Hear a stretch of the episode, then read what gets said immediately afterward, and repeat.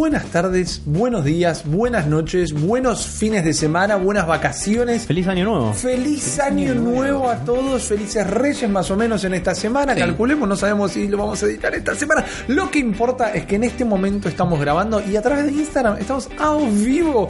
Porque ¿Cómo te gusta, eh? ¿Cómo Me te encanta, gusta? me encanta, me A mí me encanta. que te encante. Y es así, A mí me es encanta que así, te encante. porque la gente nos tiene que ver la cara y nos está viendo la cara en una ocasión muy especial, porque no solo este es el primer episodio de la segunda temporada del Cerebro de la Bestia, o si así quieren decirlo, el episodio número 51, sino... ¿Qué hacemos? ¿Qué hacemos con ¿Que llegamos a esa discusión o no la tuvimos en ningún momento? si seguimos con la numeración, arrancamos año 2 y todos los años hacemos 50 Exactamente. episodios. ¿A vos cómo te gusta? A mí me gustaría tener 450 episodios. A mí, a mí me parece que también. Bueno, entonces... es como no cortar con la no. numeración, seguir con los episodios. Está bien marcar los años porque son importantes, Sí. son etapas que Pero se no abren y se cierran. temporadas. No, no, bueno, pero... Año me gusta. Fue un... Año 2. Año 2. Es como las historietas año 2. Claro, más me gusta. canchero. El cerebro de la bestia, año 2, episodio número 51. Y esto lo que marca finalmente es el regreso de la trifuerza del fundamentalismo nintendero mejorado, como decíamos. Porque si yo acá les estoy mostrando al señor Ulises For the Wing, Es porque estoy en vivo. estás en vivo, acá les estoy mostrando a todos los que nos están viendo ahora, ¿no? Al señor Juan Nardone. Soy Madonna. Sos Madonna, Sí. porque es el primer episodio que filmamos juntos. Ahí está la productora Ghost Hidro en el fondo. eh, En realidad no filmamos, grabamos, pero te, te banco porque estás Toda filmando en este momento. No es complicado más. Eh, sí, si vos estirás el brazo para allá, ahí vamos a hacer un plano donde estamos los tres juntos. Ahí está fantástico. Volvió o va a volver o está volviendo en este momento que lo estás escuchando en tu cabeza. Es el presente. Así que volvió el cerebro de la bestia. Nos está viendo un montón de gente que está mandando lindos saluditos, pero nosotros tenemos un programa que hacer, gente. Sí, sí. Así que yo acá voy a finalizar, pero no se pierdan porque esto vuelve esta semana. Y esto que vuelve es el nuevo episodio del cerebro de la bestia que nos agarra teniendo que hacer alguna suerte de, re- de reflexión. No estamos obligados, pero digo. ¿cómo vivieron? ¿Qué les pasó con no el año de Nintendo, sino qué les pasó con el parate del cerebro de la bestia? ¿Cuánto lo extrañaron? ¿Cuánto les costó? ¿Cuánto les está costando volver? ¿Cómo vivieron? eh, ¿Cómo fue el, el primer año del cerebro y el regreso? A ver, la primera semana me costó bastante, Ajá. sobre todo porque me encontraba con cosas que digo, uy, esto lo puedo, esto puedo hacer una nota, esto está bueno, esto lo quiero compartir, esto la gente se tiene que enterar. Después me empecé a dar cuenta que el resto de los podcasts que me gustan están haciendo episodios de lo mejor del año, lo que esperamos para el 2018. El refrito. Claro, y cuando vi cinco refritos, dije, no hace falta que sumemos a esto. Me parece que la gente está bien que se tome un descanso y nosotros también. Y podemos empezar ahora más frescos. ¿Nardone? Eh, a mí vino re bien, ¿eh? Irme a dormirme temprano los lunes. Y sí, era Vino- necesario. Vino al pelo. Eh, vengo con una energía bastante renovada, con ganas de volver, con muchas noticias. Pasaron muchas cosas. que fue un mes? Fue un mes clavado Bueno, digamos, prácticamente. sí, sí. Un mes, eh, tenemos un montón de cosas que pasaron en el medio. Eh, vengo con una experiencia encima ya de tener casi. Va a cumplir más o menos en tres meses, un año de que salió la Switch. Correcto. Así que vamos a cumplir como más o menos el ciclo de un año de haber adoptado de manera temprana la consola, lo cual trae también un montón de, de aprendizajes que están bastante buenos. Así es. Eh, y una maduración que vimos en muy poco tiempo de la consola y un montón de estigmas que se rompieron también. Totalmente. Muy- sí, fue un año, el 2017 fue un año muy difícil, pero muy interesante y más que nada interesante para el cerebro de la bestia y para todo el mundo nintendero. Exacto. Eh, expectante de un montón de cosas que se vienen para este 2018, principalmente en esta nueva dinámica que vamos a empezar a adoptar. Vamos a ver qué pasa. Sí, ¿no? Ojalá se mantenga. Me parece que mantenerla. va a traer como una fluidez y una cosa media extraña que va a beneficiar muchísimo al, al podcast. Y espero que la gente se prenda, se siga aprendiendo. La verdad que el año pasado estuvo bastante bien toda la gente que se estuvo sumando. y sí, yo- muchísimas gracias. mi, mi expectativa es que crezca mucho más, ¿no? Ver esa curvita de la métrica que vaya subiendo. Eso esperamos. La verdad que una buena manera de medir cómo nos fue, no solo con eh, las respuestas de la gente todo el tiempo, en los comentarios de YouTube, en los comentarios de todos los lugares donde el podcast está, en Malditos Nerds, en iTunes, en iVoox, en todas las iCloud, plataformas. en todos lados. Exactamente. Eh, la gente lo extrañó. La gente preguntó muchísimo cuando vuelve, cuando vuelve, cuando vuelve, cuando vuelve. Y en cualquier otro momento de mi vida, perdón, pero me hubiera resultado hasta molesto. Y sin embargo me alimentó bastante. Pero porque vos sos el Grinch. Porque soy un mala onda, soy un Grinch. soy el payaso malondinia. Hay de gente que nos manera. esperaba por marzo recién. Exactamente, alguien dijo, y alguien el otro día preguntó cuando volvíamos si alguien respondió marzo, abril, y yo me pude dar el gusto de decirle, no champion o la- eh, de la life. De la barriga. claro, ya estamos volviendo. Sí, es muy especial esto también, porque no solo la primera vez que estamos grabando juntos, hay una tele enorme que, donde se está jugando Super Mario está Odyssey costando en nuestra- muchísimo te vos, relojear, Pipi. te voy a Me está relojear. costando muchísimo. Comportate, Uli. Estoy haciendo Pero no, quiero agradecerle a toda la gente que nos bancó, a toda la gente que nos escribió, a la gente que estaba ansiosa con la regreso, porque significa que les gusta esto que hacemos. Quiero agradecer a la gente de Demasiado Cine y de Argentina Podcastera que estuvieron de invitados en el programa de Seba de Cara, una casa con 10 chinos en Vorterix, y de alguna manera mencionaron la existencia de un podcast exclusivo de Nintendo, porque esto es esto, ¿no? Es. Vos tenés ganas de escuchar eh, de gaming, debe haber un montón de podcasts, nosotros los escuchamos el 2017, agregando lo que dijo Juan, fue un buen año para el gaming en general, realmente, sí. un buen año para los juegos, pero acá se habla y se vive y se respira Nintendo y eso es lo que vamos a estar ofreciéndoles esta tarde eh, o en el momento que ustedes lo estén escuchando. Porque otra cosa que quiero retomar de lo que dijo Juan, en tres meses se va a cumplir eh, el año del lanzamiento de la Switch y no solo hubo un montón de juegos, un montón de situaciones, un montón de estigmas rotos y demás, sino que medio que, y lo vamos a hablar con las noticias y todo lo que nos extendamos, no tenemos idea qué nos depara el 2018. No está muy claro cuál va a ser el 2018 Hay de la un Switch. plan. Hay un, plan, pero ese no hay plan tanto está- dato fi- eh, Sí, sí. duro. Sí, sí. Parece estar hecho de humo. Exactamente, Pero bueno, exactamente. este, veremos cómo se va dibujando, ¿no? O sea, el 2017 también pintaba puro humo en cuestiones nintenderas. Y nos Hasta que se prendió fuego. Y la internet se prendió fuego, la gente se llevó una sorpresa y esperemos que el 2018 se mantenga más o menos de la misma manera. Bueno, ahí hay un miedo también, ¿no? Porque mucha gente quería que le vaya mal a Nintendo, mucha gente pensaba que le iba a ir mal, muchos analistas, muchos, muchos periodistas, mucha gente con conocimiento de juego no terminaba de desilucidar qué era la Switch. Yo voy a confesar que por más que para mí la idea fue brillante al principio, no soy un visionario. Eh, No, reconozco no que- lo sos. No, para nada. Claramente no. Hablas de visionarios. Claro, pero mi hype estaba- uno en un podcast. Exacto. Mi hype estaba por encima de mi conocimiento de cuánto podía llegar a funcionar la consola. Sí. O sea, yo siempre aposté por la consola, Sí. pero la consola le fue bien por lo que es la consola, no, No, porque yo aposté. No, le fue bien porque vos apostaste. Gracias, Juan. Pero gracias al cerebro de la bestia. Pero digo, y gracias al cerebro de la bestia, escúchame, y ahora Nintendo que sí llegaste a Argentina, hay que ver si, ¿no? ¿Eh? Eh, escuchame una cosita. Escúchame. Pero digo, había un montón de cosas que no sabíamos que iban a hacer y sucedieron el primer año. Pero este segundo año hay un montón de cosas que seguimos sin saber cómo van a seguir. Entonces tengo un pequeño miedo de que, no digo que se revierta lo que pasó el año pasado, pero hay un lugar para que las cosas salgan mal todavía. No Ese te- es mi miedo. Este año no podemos tener un Zelda y no podemos tener un Mario, creo. Exactamente. Pero podemos llegar a tener un Metroid. Podemos tener un Metroid. Podemos tener un Metroid, podemos tener un Smash Bros. Podemos tener un Pokémon. Podemos tener un Pokémon. Hubo muchas noticias que estuvieron saliendo la semana que cortamos. Sí. que la primera Por semana eso, me la acuerdo primera que fue- puteamos. semana fue dura. Dijimos la pucha, ¿cómo va a pasar esto? Pero tenemos buenas noticias hoy y tenemos un montón de cosas para charlar entre nosotros y con ustedes. Así que si están de acuerdo, muchachos, yo le voy a poner quinta a fondo esto. Dale. Y darle la bienvenida a todo el mundo que nos está escuchando a un nuevo episodio del cerebro de la bestia.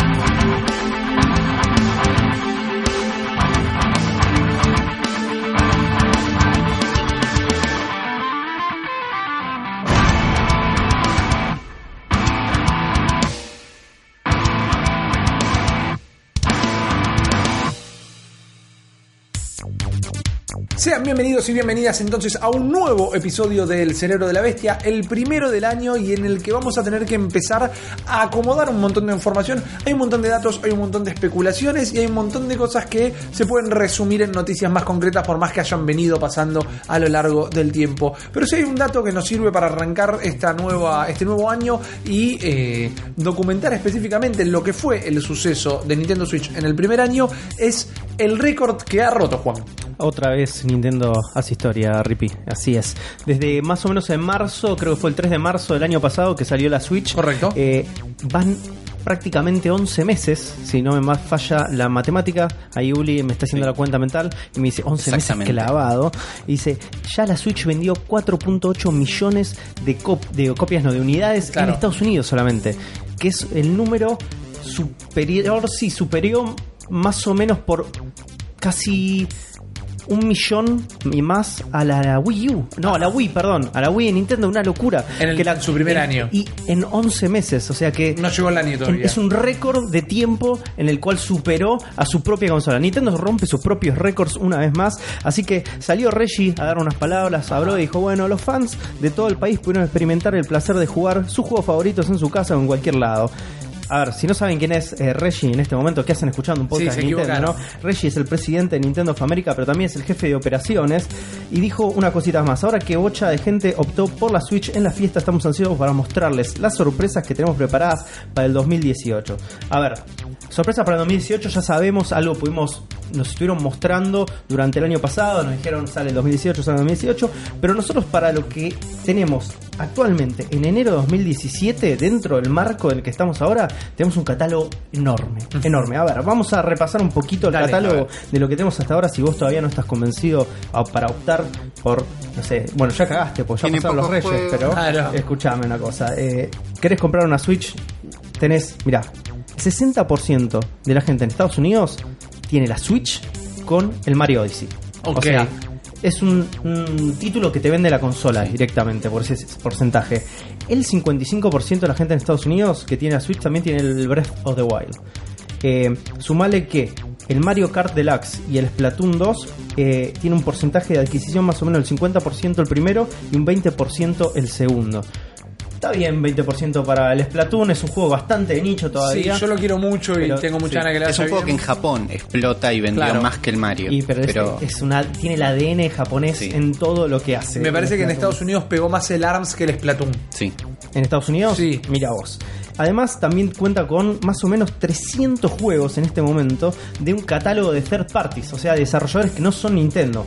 Vamos a repasar un poco. haciendo juegos para Nintendo. Uh, Eso es lo que decían al principio de 2017 y ahora se dio vuelta todo. FIFA 2018 en la Switch. Mario and Rabbids, una locura que pensamos que nunca iba a Sí. suceder, que Nintendo haga una especie de préstamo de su franquicia más grande a un third party y ellos desarrollen un juego que es bastante, bastante decente, ¿no? Además, es un exclusivo third party. Eso es importante. Exacto. Total, y pensábamos, todos pensábamos que iba a ser un desastre ese juego Sí. y nos, viste, nos cayó la boca a todos. Es un gran juego. El Just Dance 2018, Uli, este juego a vos te encanta. También la otro demo. juego que te encanta a vos, el Minecraft para versión de. Switch. Tenemos que jugar El Minecraft, yo me lo compré con miedo de quedarme sin juegos. Dije, quiero tener un colchón de Minecraft por las dudas que no tenga que Y jugar. ahora no podés jugar más Minecraft. Jugué lo que tenés 10 para horas. Colchón, el colchón de Minecraft es una ensalada que te hacen en un bar de Palermo, ¿no? Con- sobre un fino colchón de Minecraft. Eh, no, no comería jamás eso. Eh, el LA, eh, LA Noir, Sí. meh, meh, Ah, meh, meh, ah. meh, meh, Pero es una eh, ya de por sí, no la, la versión original. A mí me aburrió mucho, no sé, Sí. si hay gente que lo ama, pero a mí No, me aburrió mucho. El NBA 2K18 también, Sonic Mania, Ultra Street Fighter 2 eh, de Final Challengers, Rocket League. ¿Lo compraste, Uli? Rocket Lo League? compré, estuve jugando un montón. ¿Estás jugando un montón? Sí, sí. ¿Jugaste alguna vez al Rocket League en alguna otra plataforma? No, yo había jugado Super Sonic Acrobatic Rocket Power Battle Cars, que es similar. Sí, es bastante similar. Eh, yo la verdad que no lo probé en Switch. Supongo que si en el trajiste la Switch lo voy a probar No un poco, pero me voy a terminar de convencer de si me lo compro Ajá. o no. Es hermoso. También está el Skyrim. No, no hagas eso, porque lo vamos a terminar comprando. Cállate. Skyrim Doom, el Doom también lo estoy jugando vos. Eh, no nos olvidemos también del catálogo de Nindis, que tiene bastante grande y Gold extenso. Story. El Gold Story, que es Gold Story también exclusivo Sí. y third party. SteamWorld Dig 2, también el Stardew Valley, el Overcook, el Battle Chef Brigade, que es un juego hermoso, que me encanta mucho, pero el más importante, probablemente más importante de esta lista dentro de los indies, es el Riptide GP Renegade, ese juego increíble de este de jet ski, ¿no? Futurista. Que si no me lo equivoco está en oferta. Está a 4 dólares, chicos. Vayan a comprarse ya esos Juan juegos. ama los juegos de jet ski, tiene un particular eh, amorío con este título. Eh, pero para el 2018 también se vienen grandes promesas. Eh, y no solo tampoco de Nintendo, sino que también tam- hay títulos third parties y muy importantes. Tenemos el Kirby Or- eh, Star Allies, Ajá. que es el jueguito este de Kirby que parece que está bastante copado, que no tenemos ni idea cuándo va a salir. Pero muy, pero muy importante es este combo 1 y 2 de Bayonetta que va a salir de la mano de. Platinum. Una gran movida. Y obviamente el Bayonetta 3, ¿no? Estamos todos ahí como Anunciado las piedras. en la Video Game Awards, en los Video Game Awards, que creo que ya no estábamos es, al aire así es. Pero hubo varias sorpresas para Nintendo ahí. Además de ganar, por ejemplo, Juego del Año, Mejor Juego de Estrategia con el Mario Rabbit, Mejor Juego Familiar con el Super Mario Odyssey y tantos otros mejores, Sí. mejores, mejores de Nintendo. Así que el 2017 fue un año bastante bueno para Switch. Fue el año encima de su concepción, donde se rompieron un montón de los prejuicios que se estaban dando, que esta consola no va a funcionar, que cómo puede ser, que es poco potente, que, Que no va a se tener dobla, juegos. que se raya Sí. la pantalla. Así que el 2018 va a ser el año para más o menos mantenerse en el podio y declarar definitivamente la supremacía nintendera sobre todo el resto de las consolas esas que, que no, no nos tanto nos interesan. Exacto, yo no quiero escupir para arriba, pero estoy da- Ya lo compartiendo. hiciste. Está cayendo el garzo a 90 grados. Eh, estoy compartiendo un dato de otros que Ah. estiman que podría llegar a los 20 millones para fin del 2018. Es un montón, pero creo que este crecimiento tan exponencial del último momento del año y no tenemos todavía las ventas de Navidad. Que esas Ojo, incluyen eh. las ventas de Navidad y las ventas de Ya sabemos que en Black Black Friday Friday, vendió más que nada sin estar de oferta. Exactamente, fue el ítem más pedido por Amazon, más buscado en Amazon. Y tengan en cuenta que este 4.8 millones es solamente Estados Unidos. Exactamente. Solamente Estados Unidos. Exactamente. Sumen Europa, sumen Japón, sumen el resto del mundo y estamos muy bien. Y alguien que sigue con ganas de estar muy bien y más o menos lo logra, más Qué o menos difícil. no. Es el NBA Playgrounds, un juego que nosotros bancamos muchísimo al principio Sí. y nos equivocamos. Lo bancamos porque lo jugamos en PC al principio. Claro, ese es No, pero yo, yo lo jugué solo en Switch y lo arrancamos bancando. Primero porque era el principio, porque nos moríamos de ganas de tener una especie de NBA Jam. Y porque jugamos entre nosotros, que era gente que ya había jugado y había aprendido a jugar el juego. El problema principal del NBA Playgrounds era que no era fácil de jugar para un cualquiera. Y yo me lo compré para jugar con cualquiera. Es más, Claro. el mío lo compré a mitad con un amigo que no tiene una Switch, que lo compró para mí para jugar en casa. Claro. Y no Cuando puedo. lo visitas a él, lo puede jugar. Claro, y no, lo- no pude, porque no es, no es fácil de jugar para un cualquiera. El juego tuvo, primero, un modo online muy tarde, Sí. muy tarde, y Con el peor sistema de modo online. uno de los peores historia. online de la historia. Y después siguió sacando updates, pero como vos decías, para PC, para PlayStation 4 y no para Switch. Dejaron de hablar de la Ajá. Switch. Bueno, esta semana salió una nueva actualización del NBA Playgrounds que vino en la forma de un juego totalmente nuevo. Ok. Ni lo probé, ¿eh? La única forma ¿Cambia de... mucho la fórmula? ¿Le cambia mucho el juego en sí como lo conocemos? El juego es exactamente igual, pero vos tenés que ir al store y bajártelo de vuelta. En el store apareció un juego llamado NBA Playgrounds Enhanced Edition, que si vos ya compraste el juego anterior, cuesta 0 dólares y te Sí. podés bajar. Pero es un juego nuevo, yo ahora tengo dos NBA Playgrounds en mi Switch. El normal y el Enhanced Edition. o y sea, que tenés que quieras. Dos slots ahí en tu. Tengo dos slots, tengo 18 gigas ocupados Qué de NBA. Mal, rarísimo. O sea, la, es la peor medida que podrían haber tomado. O sea, si en vez de. el- No parchearon el juego, sacaron Claro. un juego nuevo. Sí, es Claro, una- es una- sacaron un juego nuevo que Raro. si vos no entras al store no te enterás que existe, porque no es una actualización.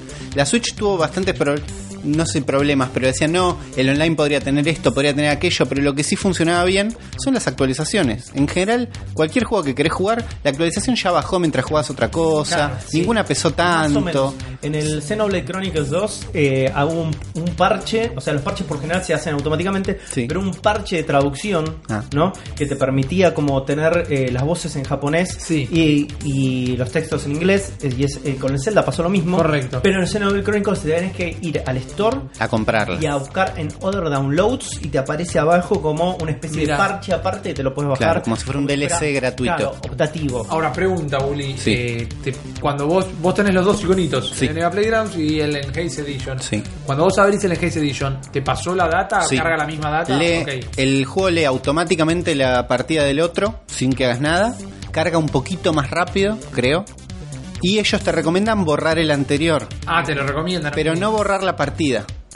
Porque si no perdés la data. Y guardada. todo esto te enterás solamente si vos seguís a Cyber Interactive No sirve. en las redes sociales. Porque si vas a los foros de Sí. Cyber Interactive, está lleno de bots que hacen publicidad y noticias de parches que ya salieron hace dicen un que son montón. chicas solteras.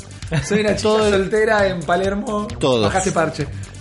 Pero qué locura, o sea, es el peor la Sí. peor manera de implementar una solución.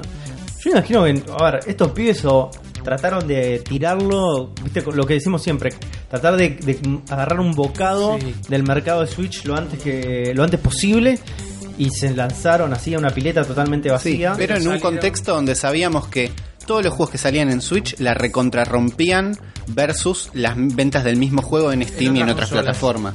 Muchos juegos vendieron más en Steam, en digo, en Switch, que en un año entero que tenían en las Sí. otras plataformas.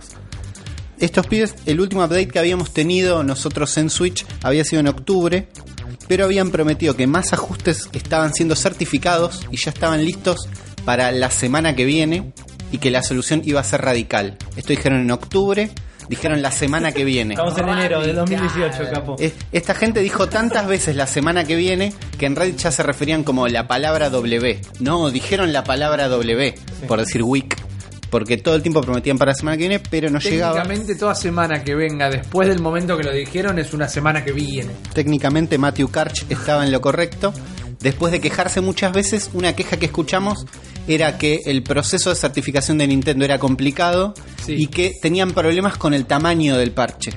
Ellos decían que tenían que cambiar, ten- tuvieron que hacer el juego de nuevo. Que sí, eso es lo que pasó. ¿Cómo le falta la escuelita de Iwata a estos pibes para saber optimizar un juego, no? Ahí Sí. está. Igual, Es bueno, es un desarrollo externo. Esto es de Electronic Arts. Bueno, bien, pero esa escuelita de Iwata. Sí, no, El- no, definitivamente. Escuelita de juego- Iwata de optimización. el juego pesaba 7 GB en un principio, que era bastante para el juego que Sí. es, pero bueno, pesaba eso, ¿Cuánto pesaba el Zelda? ¿12? 12. Sí. El Mario pesa O sea, no 5. pueden verme en este Claro, momento. El Mario que me está distrayendo en este momento pesa 5. Pero acabo de hacer como el, el- el emoji, ¿viste? De ese de, Claro, la, de de la las dos manitos, manitos de costado. Este juego pesaba 7. Después de las promesas de Matthew Karch de que habían bajado el peso a la mitad, pasó a pesar 9,6. Bien. La, la mitad de 18. La mitad de 18, esa es la parte Bueno, que faltó. Esta, un par de texturas. esta nueva versión tiene texturas de un poco más de calidad, se notan sobre todo en la cancha, se ve un- apenas más Un lindo. juego que en portátil siempre se siguió viendo feo, de Sí. todas En maneras. portátil tiene una resolución que es inferior a 720p, entonces se ve un poquito blureado, eso sigue igual. Pero el juego volvió a pesar 7 GB y como aclaró mucha gente en Reddit, pesa 7 GB pero incluye todas las nuevas actualizaciones que salieron en las otras versiones. Entonces sí pesaría un poco menos, tal vez. El juego ahora tiene 100 jugadores nuevos. 100 jugadores Ah, bueno, nuevos y tiene un sistema. Una de las primeras actualizaciones era la barrita de cuándo tirar al Tenemos arco, una al barrita. arco, al arco. También el sistema de rebotes, Eso es lo que era choto, es nuevo. Ahora aparece un círculo donde No, va a caer la pelota. Es choto de otra manera diferente. Yo no pude agarrar Bueno, a ninguno. mí eso me viene re bien porque con los problemas de profundidad de campo que tengo yo en Era ese lo más juego, difícil. era Bueno, difícil hay un nuevo sistema. rebote. Está Manu Ginóbili para los fans. Va, Eh, bien, buena onda. También hay un sistema de torneo de triples. Eh, eh, eh. El campeonato de penales siempre garpa. Existe, antes no estaba y ahora existe. Y tres canchas nuevas con lo que serían tres torneos nuevos, pero porque son tres Claro, Es canchas. muy poco atractivo igual el tema Sí. de las canchas. ¿no? Es un estudio que se está mandando macana, sobre todo recordemos que es el estudio que está haciendo la nueva versión de Jack Fu. Bueno. Y prometieron que todos los que habíamos comprado Playgrounds ya lo íbamos a tener eh, gratis el Jack Fu cuando salga. Entonces no sabes en qué juego están laburando. a qué Lo juego primero están que le dando preguntó a bola. la gente era ¿y qué onda con el Jack Fu? Y ellos dijeron lo seguimos laburando y en cuanto esté lo van a tener Sí, como sí. lo prometimos. Lo van a sacar También agregaron la posibilidad de comprar un DLC. Ok. Y esto tal vez sea la razón por la que tuvieron que hacer un juego totalmente nuevo. ¿Cómo comprar un DLC? El juego antes no tenía la posibilidad de compra de DLC y ahora tenés dos. El DLC Hot and Frosty, que te da dos canchas Da, calurosas eh, y una de, nieve. Helado de, de Wendy's, el Hot and Frost. Dos canchas calurosas y una de nieve son tres canchas, 10 dólares.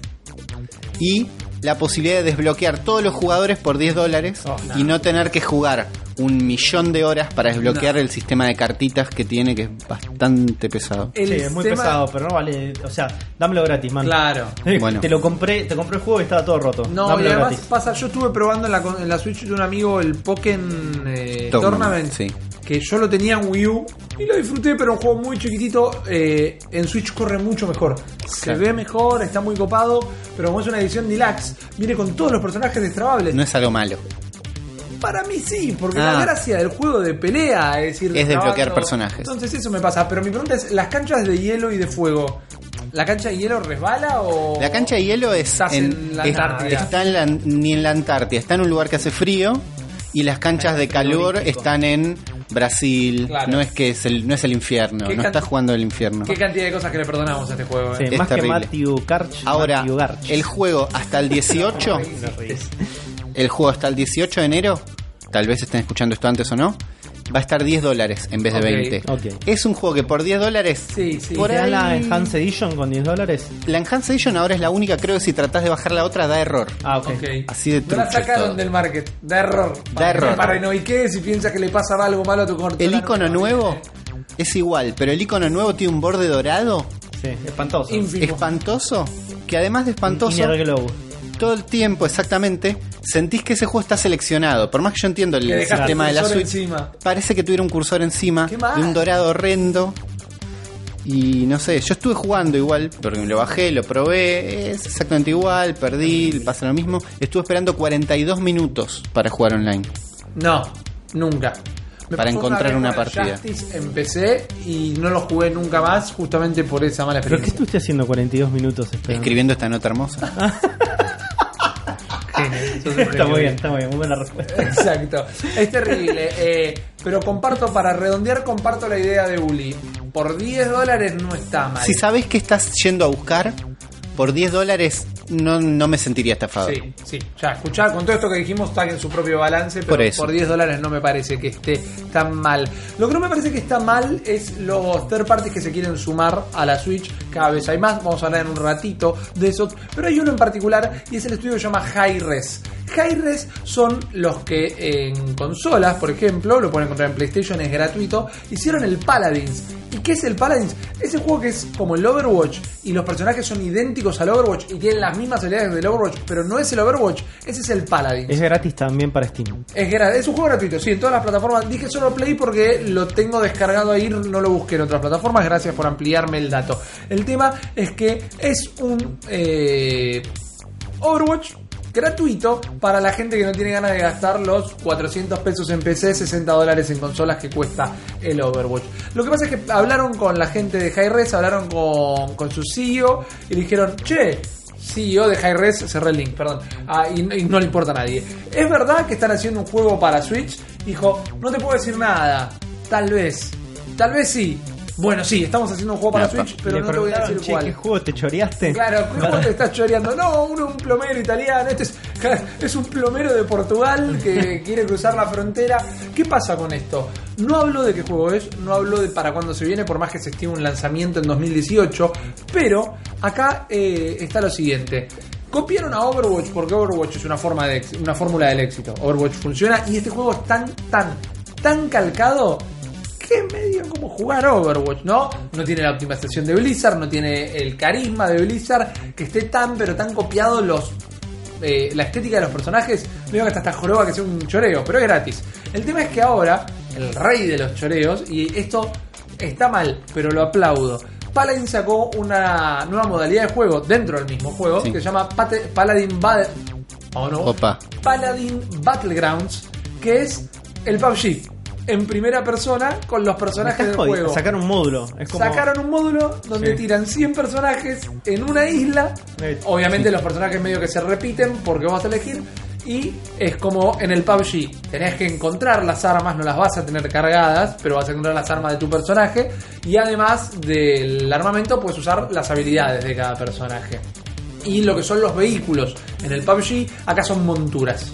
Ok. podés tener monturas. El tema es que Me interesa ver este Frankenstein. a mí me reinteresa ver este Frankenstein. Y habiendo dicho esto, y con una dije mal Frankenstein. Dijiste Frankenstein. Bueno, pero no, es, es re propósito, Es Frankenstein porque eh, sale un choreo, ¿no? Es una broma. Eh, sí, re mala ripi. El tema es que eh, es la modalidad de juego que están copiando todos. Sí, el Battle La- Royale. El Battle Royale lo están copiando todos. Y hay una necesidad de MOBAs en, ¿En Switch? Switch. Puede ser. Van a salir un par ahora. Van a salir inclusive el League of Legends de celulares que ¿Qué se se llama? no, Heroes of El Heroes of the Storm es el de Hero- no. Heroes of Valor. Heroes of Valor. Heroes of Valor se llama, lo pueden bajar. Yo lo probé en mi iPhone. eh, fuiste y feliz? Corre, corre re bien. Y además, eh, Tencent, que es el estudio chino que lo hizo, tiene un arreglo con ¿Tenemos, DC. ¿Tiene pautita acá? Sí, Heroes of Valor. claro. pero tiene, tenemos pauta de Tencent, de iPhone, de todo. Pero digo, no lo probé en un, en un Android, pero corre re bien. Y tiene un arreglo con DC Comics. Entonces tenés a Batman, a Mujer Maravilla. Ah, mirá todo. qué bien. Oh, ya y me es estoy el LOL. bajando. Es el LOL, pero funciona muy bien. Y va a salir en Switch, si no te lo querés bajar en tu ¿Va a salir gratuito en Switch? Exactamente, Ojo. no se No, sabe si será gratuito. lo dudo, eh. Pero el tema. No sé, tenemos Hay un- juegos gratis en Tenemos Sí, el pinball. no te quiero mentir. sí, tenemos el pinball FX, no sé cuánto, Sí. que es gratis, pero vos tenés que comprar los tableros. Ah, pero el juego es una descarga gratuita. Ok, pero que ya viene con un par de tableros, me imagino. Que creo que al principio venía con un par de tableros, no sé si hoy te lo bajas si viene con tableros. Ok. Pero existen. Si, si no viene con Ah, está, perdón, eh, ¿qué es? Arena of Valor. Arena of Valor, no Heroes of Valor, gracias por la corrección. Te lo bajás, te sentís estafado y te la pauta. Decí bien el nombre. cagué el Decí bien el nombre de la marca y cae la pauta. Eh, pero sí, otra parte buena de que Hi-Res estuviese haciendo específicamente el Paladins es ganarle de mano. No tiene nada que ver, no es lo mismo, pero le estarían ganando de mano a Blizzard de la Ojo. versión de Overwatch de Switch. Ojo. Porque sería el no Overwatch para Switch directamente. Sabemos que a Fortnite le está yendo muy bien por estar en PlayStation antes que. Eh, que en, que en otro lado, que antes que que, PUBG, PUBG, que todavía no está. claro. Y además, eh, sería también el primer Battle Royale de Switch, lo que también funcionaría. Y se viene el primer Overwatch o el primer 5 contra 5 de, de Switch, que es este de Nintendo, que ya vimos que es curioso, pero no me imagino a mí mismo jugando. Este que le disparás a tu contrincante y se le agranda la parte del cuerpo. El Morphis. El Morphis. Morphis. No sé, Sí. me, me encanta hablar a Morphis. Nombre de restaurante. Exactamente. Claro, cla- clavate un choripán en En Morphis. Pero bueno, que es interesante porque no solo si yo te disparo en la cabeza, vos, enemigo mío, te crece la cabeza. Sino que a vos se te hace chica. O al a- revés. no, pero además yo te puedo disparar a vos. Es así, funciona Sí, así. es así, es así. Yo te puedo disparar a vos de mi equipo Sí. en las piernas para Ah. que te hagas salto y puedas acceder a una plataforma arriba. Entonces hay una estrategia en todo esto. Tengo Hay que googlear ese juego, boludo. friendly Vas distribuyendo la masa de tus Claro, y además es un friendly fire positivo, porque en lugar de lastimarte, te estoy ayudando y ahí entra la cosa de laburar en equipo. Pero no sé, no dijo la gente de Paladins en qué juego están laburando, eh, pero High Res para mí, si sacan el Paladins, le van a ganar de mano a un montón de juegos que van a estar apuntando a hacer exactamente lo mismo. Igual si tenemos que pedir, por favor, que haya un juego que salga este año, es uno de los anunciados en, la, en los Video Game Awards y es Bayonetta 3. Así es, Rippy. Un espía amigo de Uli de Reddit eh, filtró una data de Bayonetta 3 que aparentemente tiene salida o la expectativa de salida Sí. para nuestro invierno. Dice acá el espía, este amigo de Uli. Eh, no puedo revelar mi fuente, pero sé que con suma confianza Bayonetta 3 va a salir este año. Muchas posibilidades este verano. El verano de ellos obviamente es nuestro invierno. Invierno. pero no saldrá más tarde que el 2018, porque si no es un papelón. A ver, no confiamos demasiado en este pibe, no confiamos en absolutamente nada de los rumores que circulan en, no. en Reddit. Ajá. Uli acá nos lo dice a ciencia cierta, digan, desconfíen de No, Reddit. no confiamos en los Uliers. No, no, no, no, por favor no. Eh, no- Lo que menos tenemos que hacer es, es confiar en los Uliers. Uliers. Porque estamos ahí nomás de ser cooliers. Claro, es, medio. Es medio complicado. Pero sí estamos muy entusiasmados con la salida de este Bayonetta 3. A ver, eh, Platinum es uno de mis desarrolladores favoritos. Sí. Me encanta el estilo de juego que tienen, tan frenético. Y involucrado obviamente en Bayonetta 3 está Hideaki Kajima. Que Hideaki Kajima para mí es un crack, es un genio.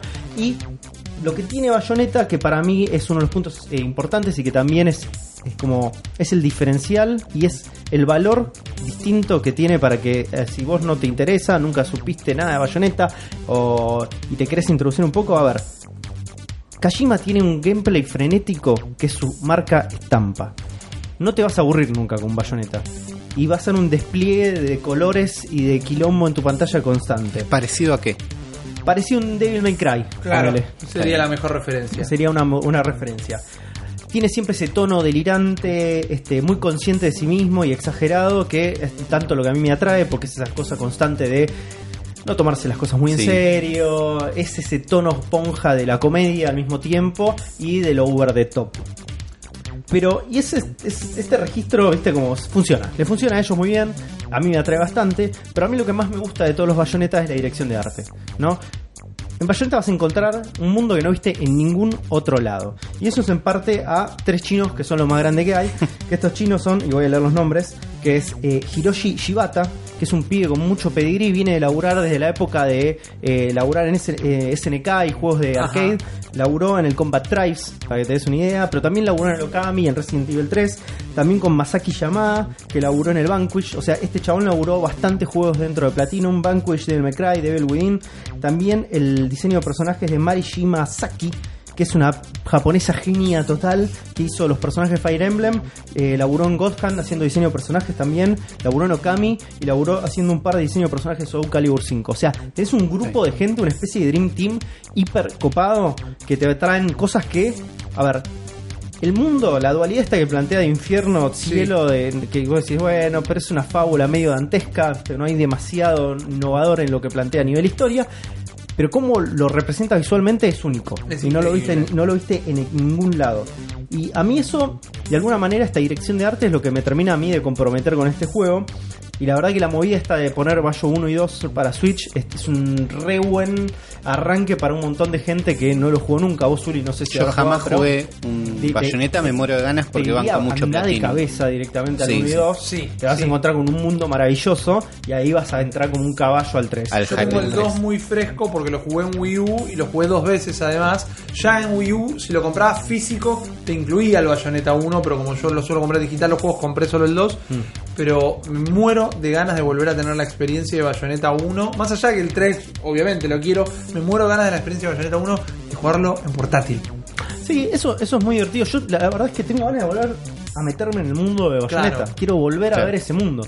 Es maravilloso, boludo. Es maravilloso. Y por ahí no es una destreza como técnica tampoco el juego, ¿eh? visualmente y todo. Pero los diseños es como.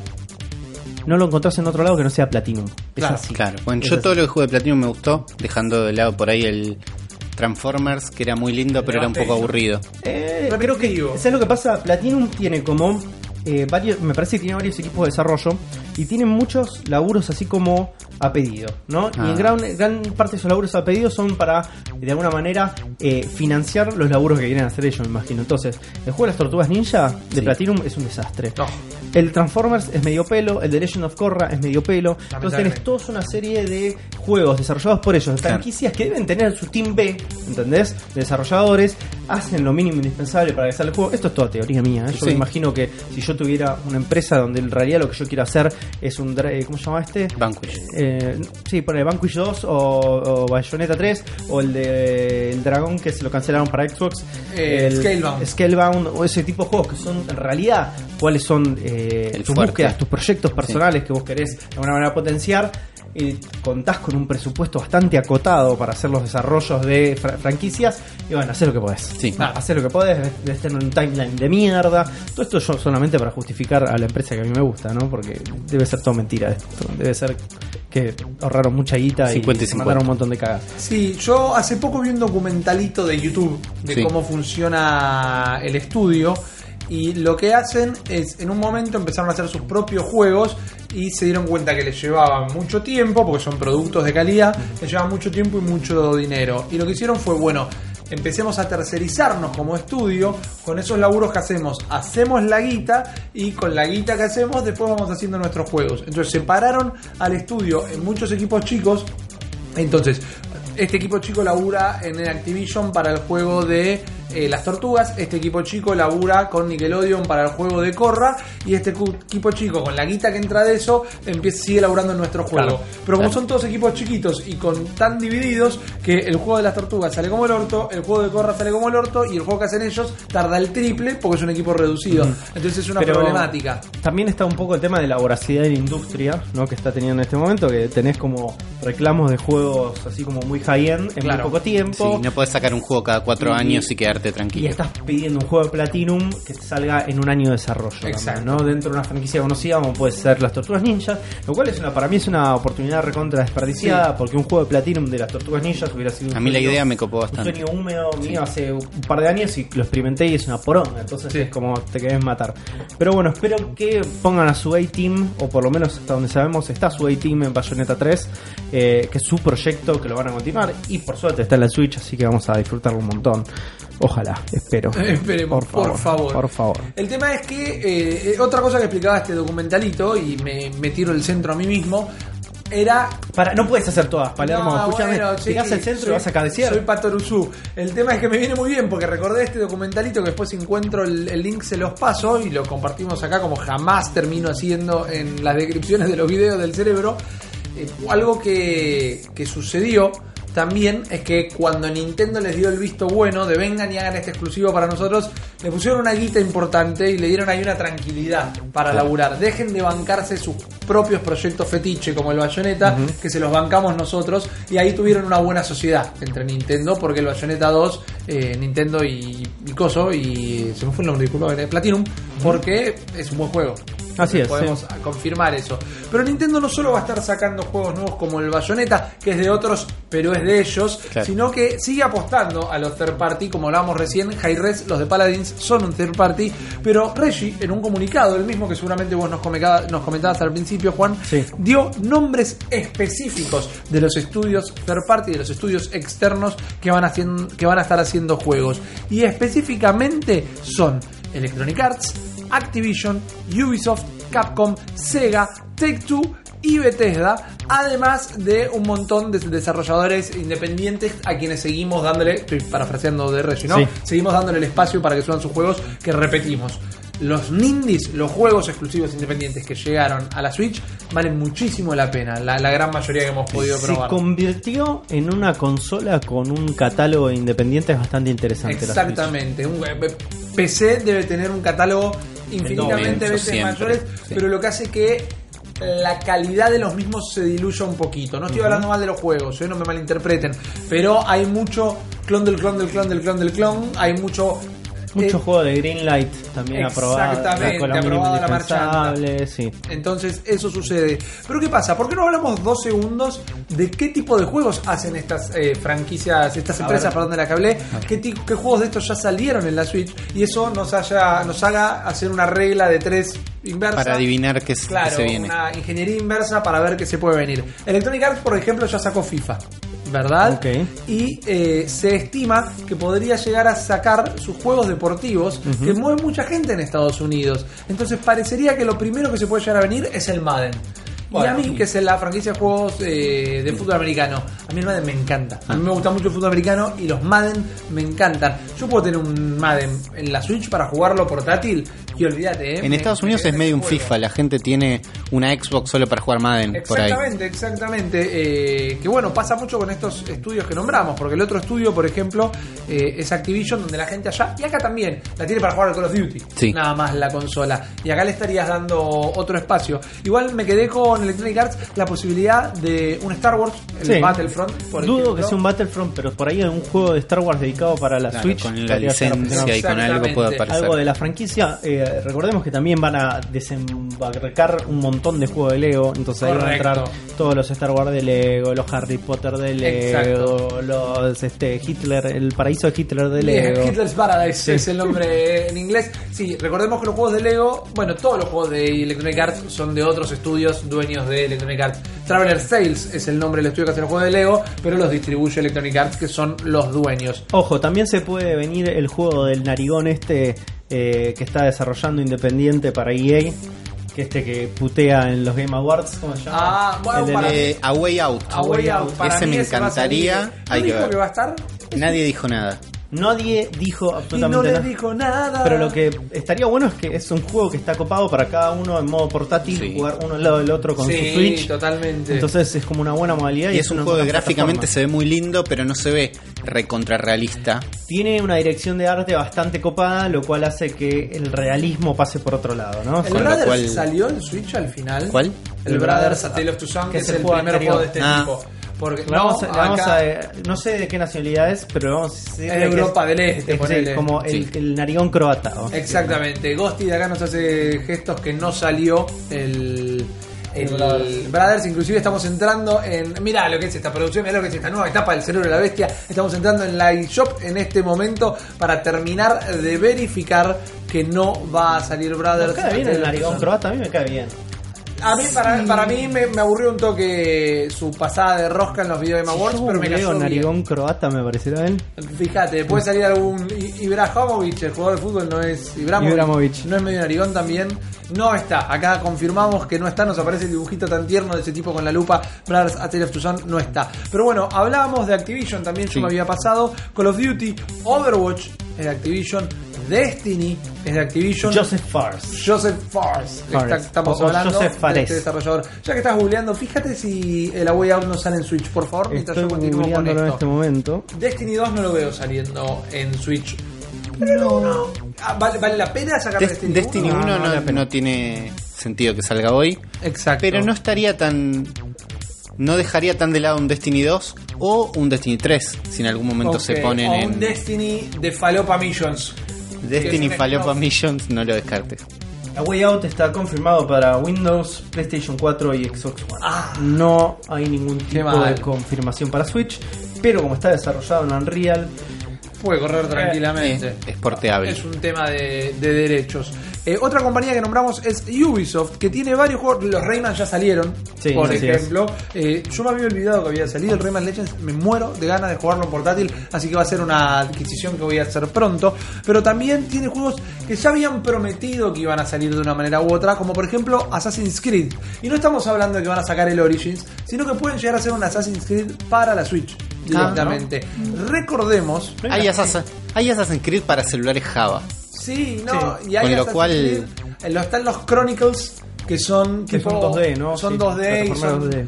uno en China y otro En Egipto y otro en eh, Bielorrusia, no es en Bielorrusia. Eh, pero esos podrían salir tranquilamente, igual no fueron muy buenos. Sin embargo, vimos que un juego de Activision que se ve como la gran flauta y es el Beyond Good a nivel 2, que está hecho con el motor Teardrop, eh, corre ese motor en Es el mismo Switch. motor del Mario and Rabbids es el mismo motor de Mario Rabbids. eh, y de Division.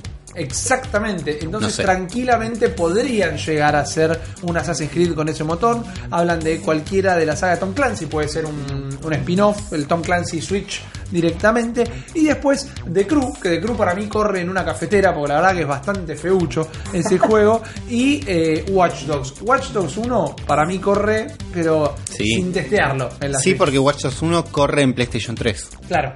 Con lo cual podría salir. También tenemos de Ubisoft Steep, que Steep. teníamos prometidísimo. Teníamos prometido, el de deportes de invierno. sí. Y que después No dijeron, de seguimos laburando, pero lo, pa- lo pateamos un poco para adelante y quedó medio en la nada.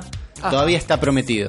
Bueno, la próxima compañía es Capcom y tenemos todos los posibles Resident Evil, todos los que Sí. ya largaron la promesa del 7. Saga- Sacaron Revelation 1 y 2, lo cual es un pack bastante interesante. así que- Exactamente, está la promesa del 7, dijeron que lo iban a sacar, dijeron Sí, que lo estaban así laburando, puede llegar a haber un exclusivo, recordemos que Nintendo en su momento arregló por un montón de guita con Capcom para eh, tener exclusividades en la época de GameCube, y estaban juegos como el Código Verónica, El como el, Beautiful Ce- el Zero, el Beautiful Show, me refería específicamente a Resident Evil, por lo que decía que quizás pueden sacar un Resident Evil solo para la Switch directamente, que también estaría bueno, pero hay otros juegos como el Beautiful Show que te lo rejuego Sí. en, en una Switch. También está Street Fighter, van a Bueno, seguir saliendo. van a sacar el Street Fighter Mega Super todos juntos. Sale para Switch. que me gusta. ¿Cómo es un- es el Mega Super todo junto? Es- Es un Street Fighter que trae, no sé si 20 Street Fighters adentro. Más o menos, son un poco, pero son 13 son, es el 1, el 2, el 2 Championship Edition, el 2 Turbo, el 2 eh, Nardone, sí. el 3, el 3 Hi-Fi Tournament, el 3 Super Edition Remix 4 Alpha. triple múltiple. ¿Hasta dónde Dos- llega? hasta- Alpha 1, 2 y 3. Ah, ok. Sí.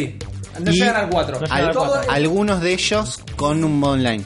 Exacto, la mejor manera de decirlo era todos los eh, Street Fighter menos a- hasta el 4. Hasta el cuatro. Está bien. Y menos el 4, era una manera mucho más fácil. Pero incluyendo las reversiones, los Igual yo quiero el. Street Fighter Nardone ahora. Bueno, pero está buenísimo. me. ¿Sabes cómo te pega en la cara? Y otra gran incógnita es el Monster Hunter. ¿Por qué?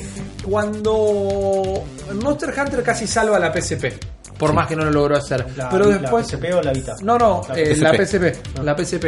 Cuando no le fue muy bien, se pasó a la 3DS, a la. Sí, a la 3DS, bien Sí. digo, y le fue re bien. Y tenía el sistema que podía jugar en la Wii U. Y en cooperativo te metías desde tu 3DS y compartías. Zarpado. Cosa que se hizo con ese juego y con el Super Smash Bros. nada más. Y estaba muy bueno. Pero como este mes, en un par de semanas nada más, sale el Monster Hunter, Monster Hunter World. World. World para exclusivo de PlayStation 4. No sé si ese juego es el único exclusivo para PlayStation 4 o ahora pasó el arreglo de exclusividad y se están manejando con Sony. Creo que sale para, sale, sale para PC mucho más tarde, pero sale para PC. Entonces en algún Lo cual- momento podría llegar a existir la Sí. posibilidad. ¿Es, es el primer Monster Hunter para PC? Yo Creo yo que diría sí. que sí. Tenemos que tener no- miedo que yo diría que No sí. tengo el recuerdo de otro Monster Hunter confirmado para PC. El tema es que, bueno, es un Monster Hunter distinto, ¿no? Sí. Pareciera que está un poco americanizado. Parece Sí. que le sacaron toda la parte compleja de hiper JRPG japonés. Aún así dicen que está bastante bueno y los que pudieron probar la demo. Hay que ver a quién molesta y a quién no. Esto Claro. de que esté un poco eh, diluido una vez más. También tenemos Monster Hunter Double Cross, pero solo en Japón. Solo y en por Japón. ahora no hay ¿Y no hay intenciones de hacer una versión en inglés. ¿Y ese va a estar solamente para 3DS o para Switch también? Es pa- Está para Switch. Ah, mira, porque yo Está. sabía que era para 3DS. claro, salió una versión para Switch de ese, pero solo en Japón. Ah, mira.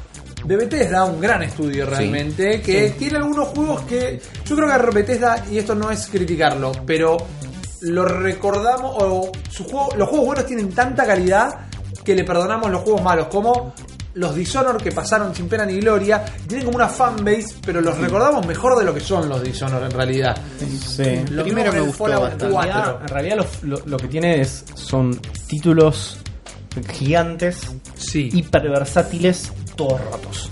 Los. Fallouts, los Elder Scrolls, son juegos rotos. Correcto. Salen totalmente rotos. Yo soy fan. Sí, O sea, sí, sí. eh, cuenta la historia del mago que Juan Nardone jugó nueve meses Skyrim sin parar. Yo y lo es vi, cierto. yo fui testigo. Y es cierto. Eh, por eso no me compré Skyrim para Switch de vuelta. Claro. porque Es un peligro. es un agujero de conejo del cual no voy a salir nunca más. Pero, y por más de que me encanten los juegos de Bethesda, son juegos rotos. Sí. Entonces, eh, y me parece que Dishonor incluso es el juego menos roto Es el de menos Bethesda. Sí, es bastante ¿Por prolijo. Porque su planteo es mucho más concreto. No es este mundo inmenso donde podés entrar a la casa de un chabón y afanarte todos los Claro. cuadros. ¿entendés? O, y to- o toda la billutería de una persona que se murió en una bomba atómica. No, no. No. el Dishonored tiene otro planteo. Eh, pero un Dishonored para Switch, Mm. Podría Ojo. llegar a ser inclusive un Evil Within para Ah, Switch. puede ser. Bueno, eso, se, se rumoreó en algún momento, pero no llegó más que ahí. tranquilamente. Y se habla de Fallout y Elder Scroll. Recordemos que ya tuvimos Doom. Uli Sí. nos va a hablar un ratito de Doom.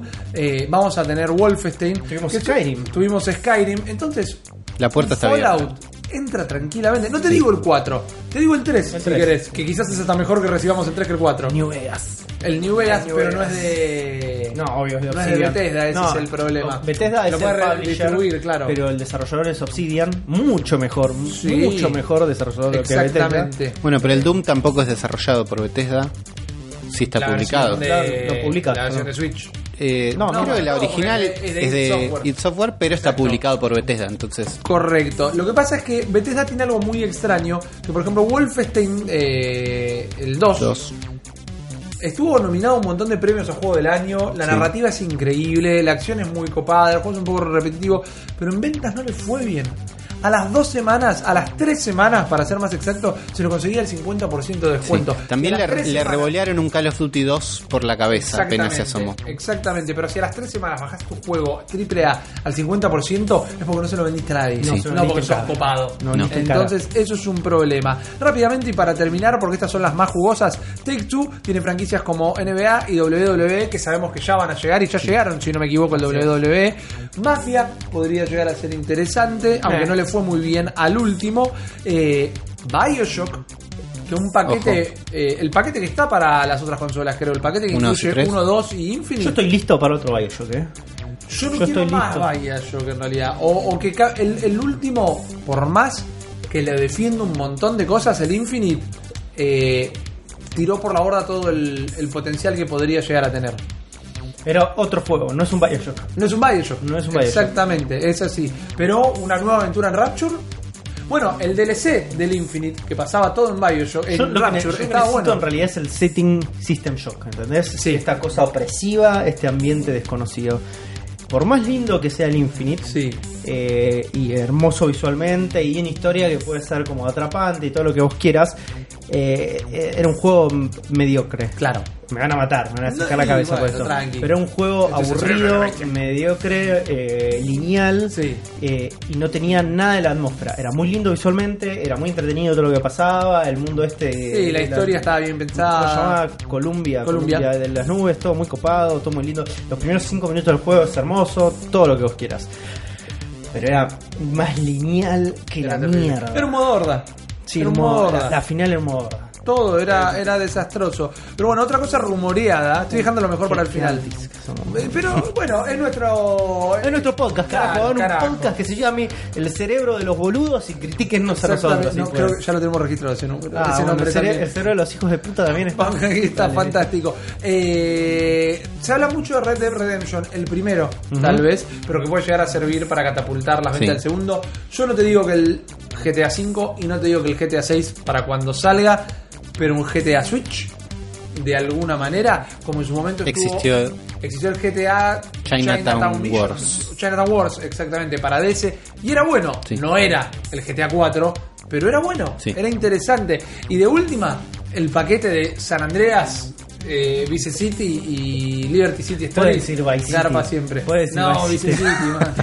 es el Vice City. Boludo, ¿cómo Eh, te pega, cómo te pega el ciber de Mal, Avellaneda? Sí, bueno, viejo, ahí me crié. Eh, dejé lo mejor para lo último. Cuando le digo que lo mejor es Sega, me van a decir nada, dale, boludo. Pero en serio, eh, hay juegos que tranquilamente veo saliendo como los Yakuza, una saga Oh, que fue sí, me muero por reinventada. Yakuza. Exactamente, y muy bien reinventada. Los Sonic ya lo tenemos. Y Sí. cierro con este, porque es el juego que quiero jugar, el juego que se me escapó del 2017 El y el juego que quiero jugar en Switch, el Persona.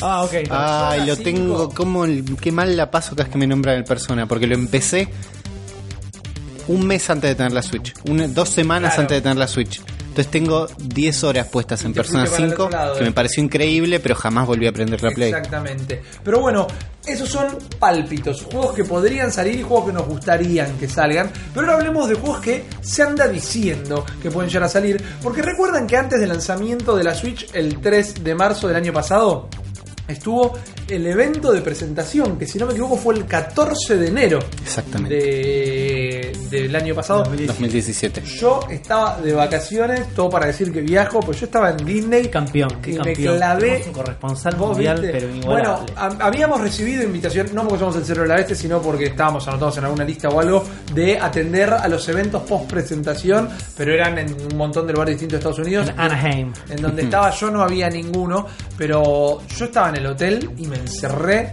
a ver la, la cosa y la vi del celular. Porque Sí, no, yo lo vi en no el la pasaban celular. en la tele. Yo no me acuerdo de qué estaba haciendo. ¿Qué estaba haciendo, Uli?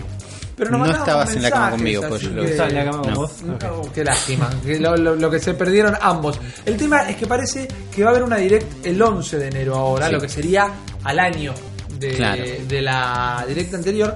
Y ahí es donde estarían presentando todo lo que no sabemos que es cuál va a ser la galería de juegos para Switch. Claro, no, no 2018. sabemos el plan exacto del 2018. Sabemos que tenemos promesas, sabemos que podemos tener un Metroid, sabemos que podemos tener por lo menos noticias de un Pokémon. Claro. Pero Internet en este momento está completamente segura de que va a haber una direct el 11 de enero y que va a estar buenísima y que va a explotar todo. lo dicen, los Los de Reddit están prendiendo fuego todo con tachos que dicen direct el 11 de enero. Todo Bueno, en Splatoon, si te metes, Sí. eh, la gente tiene dibujado los Ah, cartelitos sí, de directo O 11 hace de mucho no me meto el Splatoon. Están como locos. Nos, nos capturó el PUBG.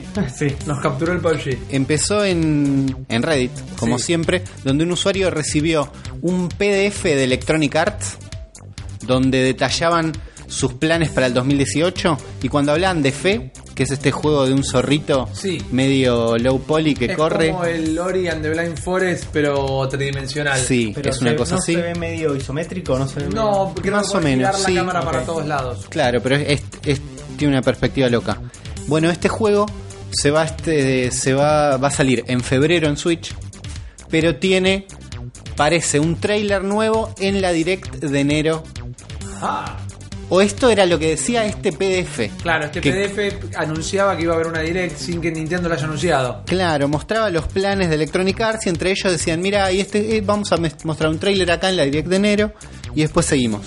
Y entonces la gente ya empezó a poner fichas ahí, después pensando lo que vos decías, que el año pasado en enero hubo una gran presentación y que no tenemos una Direct general desde hace... Desde tres, do- diría. Claro, no, un poco después creo que hubo Ah, una... hubo una de, una- de 40 minutos después. Sí. Sí. es verdad. Después, el segundo rumor fue que Chip Ass Gamer, Ah. ahora a principios de este año, descubrió que en Amazon había listados unos 18 Chip Gamer juegos. es un. Parece que sí. es, un, es un usuario de Reddit, eso estamos seguros. Encontró que en Reddit había 18 listados, no en Reddit, en Amazon había 18 portadas de juegos para Switch. Placeholders. Placeholders, claro, que esto aparece siempre cuando está por anunciarse Sí, un juego. Siempre, tiene una- siempre cuesta 99 dólares y sale y te ponen fecha 31 de diciembre porque es la página que hacen para luego cargar la información Claro. posta. Bueno, en ese lugar había 18 cosas que donde iría el arte del juego dicen recién anunciado en la Nintendo Direct. Ok. Box art coming soon. Entonces estos son más pruebas de que Claro. tenemos 18 juegos. 11 cuándo sería? Estamos grabando esto un Estoy 7, buscando justo el calendario. lunes 8, El jueves que martes viene. 9, el jueves que Qué viene. hijos de puta que son. Ya esto ya Claro, salió si un esto viernes. llega a salir el viernes, ya estamos atrasados con el primer episodio de La la... puta madre. Son Bueno, lo sacamos Lo hacen a propósito. claro. Después el usuario de recetera John Hawker dijo que trabaja en la industria, que tiene data interna y que Nintendo está planeando un evento. Para ese día. Bien. Con lo cual ya llegamos al exacto. Tiene que ser ese día. Después, un usuario empezó a retuitear un tweet de Nintendo de América que dice: eh, Bienvenidos. eh, el tweet dice: Acá vamos a ver la nueva direct. eh, no sé qué, y anuncian que el 14 va a haber una direct, Ok. pero de 2015. Están retuiteando un tweet viejo de 2015 Ah, para- una direct y la gente se está la poniendo ola. como loca. Claro. La gente está Claro. haciendo posts que dicen, por favor cálmense. Y hay gente diciendo, No me calmo nada, bueno, No. hay gente diciendo que se calmen los que hacen los posts de que yo me calme. Está. Estamos en el tercer Internet. nivel Internet. de la rueda ya. Y cuando estábamos en esta rueda ya prendida a fuego, apareció un video que muestra una Switch conectada a una tele con el sistema operativo 5.0 de la Switch. Ok. Ahora Sí, tenemos el sistema, eso. ahora tenemos el sistema 4. En el sistema 5 el video lo publicó Noah y un número, Noah sería Nintendo of America. Sí. Sí. Pero otro coolier. Otro coolier, Ah. otro coolier totalmente distinto, publicó este video donde se ve la nue- el nuevo sistema que tiene todo lo que quieren las guachas. Eh, Ahí es donde no, empieza a ser sospechoso, porque tiene forma de ordenar los juegos que más te gustan, para que puedas dejar el NBA Playgrounds bien lejos y que no te moleste al principio. Carpetas para ordenar los juegos, que para mí no es esencial, pero la gente lo quiere. Mientras va paseando por el sistema, se deja ver que tiene Cloud Storage para guardar en la nube partidas, que es algo que pide la gente Sí. como loco y que es medio una locura que todavía no está. Sí, porque te serviría, yo me a- abro mi perfil en tu Switch y me bajo mi archivo Sí, guardado o, y retomo o el juego. explota tu Switch Claro. Sí, como una Chromebook. y vos seguís teniendo tus partidas, Sí. ¿no? O la mandás a reparar y Nintendo te la cambia Claro. por una nueva, perdiste tus partidas. Exactamente. Entonces se ve que tenemos eso, también se ve que tenemos un sistema de chat incluido dentro de la consola, que es algo que la gente se queja. Eh, es complicado eso. Muchas chat. cosas. Sí. Tiene un sistema de chat. Bueno. Bueno, tiene soporte para micrófono también. Bueno, tiene todo, eh, tiene tantas cosas que es Recordemos sospechoso. que hay un merchandising oficial que es el headset de Splatoon, que es horrible porque lo tenés que conectar a la consola y al celular y te lo pones Sí. en la cabeza, que tiene micrófono ese headset, entonces eh, habría un chat de Es- voz. esto indica que se conecta directamente a la consola, se ve un soporte de micrófono, se ve que tiene un montón de amigos que se llaman No hay un número. Ok. Sí. ¿Sabes lo que sería mejor que eso? La app de Discord para el Switch. Totalmente. Sí. Total. Bueno, solucionan todos los se ve un web browser y una carpetita con apps de streaming, donde tenemos YouTube, pero con un logo viejo. Dif- raro, difícil. En algún momento se habían prometido que no iba a haber apps, es raro. pero Ahora ya tenemos. Hulu. Vos no querés apps en tu Switch. Sí te banco por tener Hulu, Ahora tener Netflix, pero sí, Hulu ya está correcto, Claro. pero no está disponible en nuestra región, No. no, la podemos usar. Pero no quiero como las apps de Wii, del Weather Channel, ¿viste? Y poder mirar la Sí, temperatura raro. en la Wii. Pero yo la otra vez escuchaba a alguien decir que él usa la Switch para jugar juegos de Switch y la PlayStation 4 para jugar juegos de PlayStation 4 y Netflix y YouTube. Ok. Entonces, si de golpe te aburriste de un juego de PlayStation 4 y esas dos cosas las podés hacer en Switch, te quedaste ahí. No, y además es llevarte Netflix a la cama en el peor de los casos si no tenés tele en el cuarto o en un Pero bueno, tenemos todo esto, pero vemos que el logo de YouTube usa un logo viejo, por ejemplo. Entonces ya ahí empezamos a sospechar.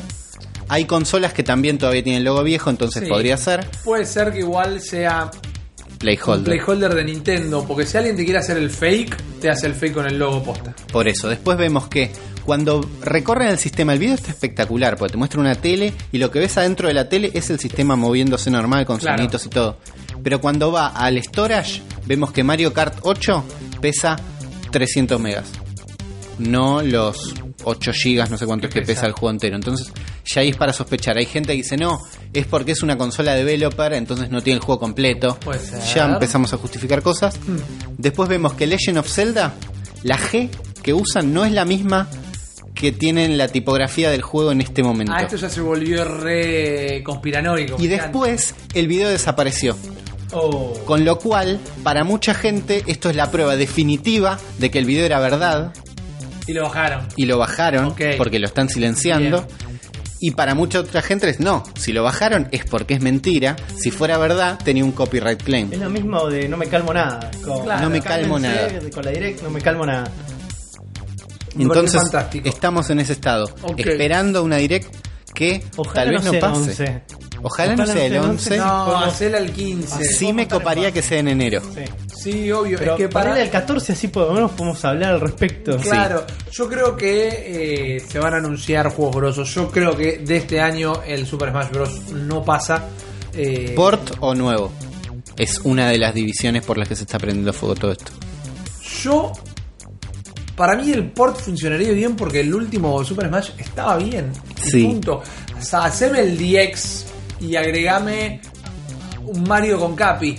Y que tenga un poder que sea tirar la gorra. Agregame a Sí, los campeones del el- Breath of the Wild. Mario Kart 8 Deluxe. Claro. La versión Claro. Deluxe del Smash Bros. Me agregas personajes y, y niveles y está bien, porque ya funcionaba. La gente pide un Smash que vuelva exactamente al sistema de juego del Melee, Oh, que qué supuestamente es huevo. Sí, pero La son muy es específicos. imposible, Que enchufen sus GameCubes y jueguen Claro, y tranquilo. el carajo. Y bueno, igual de todas maneras, no olvidemos, hay que ver si tiene soporte online, pero algo que falta y que no estamos hablando, y porque no hubo mucha data, inclusive me pareció haber leído que piensan retrasarlo, este año se vendría el sistema de suscripción online, que también tendría el Netflix, que es esto de la suscripción no, y que sí, vos te puedas bajar juegos. Era obligatorio, ¿no? Igual. Correcto, deja Va de ser ser gratis online. Y se comenta, o se rumorea, que las Virtual Console, cuando vayan saliendo, van a llegar hasta GameCube. Hasta ahora lo más lejos que se llevó con Virtual Console fue a apenas dos o tres títulos de la Nintendo 64. Entonces dicen que en la Switch podría llegar hasta GameCube. Inclusive se habla, y acá estoy hablando de boca de jarro, ¿no? Pero me entusiasmo. De boca de Coolier. Claro, de Boca de Cooler. Una colección completa de The Legend of Zelda, que es una colección con todos los Zeldas que fueron 3D. Desde el eh, desde el Ocarina of Time hasta el Skyward. hasta el Skyward. Hay algo Ojo, que. Va a salir 15 mil dólares. Oh, Maxi Peñalver me tiró una posta realmente que dijo: Esto es Nintendo, no te sacan todos juntos en una colección ni en pedo. Te los venden todos, Sí. pero te los sacan por separado. Y tiene un poco de razón, me parece. Yo creo que puede llegar a pasar eso, lo que no quita el hecho de que me los compraría. No, para sí. nada. Pero me parece que puede, puede llegar a pasar. Son los rumores que tenemos, es lo que se anduvo diciendo en todo este tiempo. Otra cosa, y no, no quiero perder mucho tiempo en esto porque es perpetuar rumores, pero esto de que le estaban poniendo una pistola en la cabeza de Pokémon Company para que el nuevo Pokémon lo saquen sí o sí este año, cada vez se habla más. Ya se habla de nombres del juego, ya se habla de que la región va a ser eh, inspirada en España, como el del XY era en, en Francia, que era Así es. Lumiere City, Lumia City. Eh, uf, Una cosa así, no importa. Luminaria. Luminaria. Luminaria. Bueno, se van diciendo cosas, pero es muy fácil. Si yo bot 7 en regiones de Europa, tiró una región de Europa donde no se hizo el juego. Así en. Argentina, cagón. Escuchame. Además, después de. Bueno, dicen que estaría conectado con, con la isla de los X e Y y que inclusive se podría llegar a viajar. Que es, es raro también. Isla Alola. de X, sí. La región Sun de and Moon. Alola. Ah, ese Sun and Eh, Moon. perdón, Moon, exactamente. Gracias por la corrección. De nada. Pero bueno, vamos a ver. Si lo van a apurar, apurar, apurar, me parece que en esta supuesta direct ya lo anunciaría. Por lo menos un nombre. Exactamente. Se va a llamar Pokémon Caca, Pokémon Peace. Oh, bueno, ok, Ojo. fantástico. Me, me copa, me copa, me Porque gusta. es re japonés. Mal, totalmente. Pero bueno, esos son los juegos que no sabemos nada. Sí sabemos a los juegos que estuvieron saliendo durante este parate del cerebro de la bestia. Estuvimos jugando y queremos compartir con ustedes. Así que eso es lo que vamos a empezar a hablar ahora a continuación. Bueno chicos, les voy a contar un poco. Yo estuve recontra, recontra manija desde que cortamos ah, en adelante con el Xenoblade Chronicles 2. A ver, en el momento exacto donde dejamos de grabar fue que el lanzamiento más o menos Sí. de- del juego. Lo fui a buscar un poco tarde, un par de días antes. Eh, Después. Después, sí. Un par de días después fui ahí y dije, bueno, vamos a ver qué onda. Pum, caí en un pozo del cual no puedo salir. Es un juego... Es un juego fallido, Xenoblade Chronicles. Es un juego con muchos problemas. Es un juego que le falta un golpe de horno. Eh, eh, principalmente en el apartado técnico. Es muy inferior a todo lo que hemos jugado hasta el día de la Ah. fecha dentro del catálogo de la Switch. Es un juego que se ve como un juego de early Xbox 360 a nivel este, visual gráfico que por momentos cae incluso más. Eh, tenés como un diseño de personajes y todo muy característico de esa época de, de las consolas. De hecho, yo la Xbox 360 jugué muchos eh, JRPGs, el Lost Odyssey, el Blue Dragon, este, el Magna. Carta.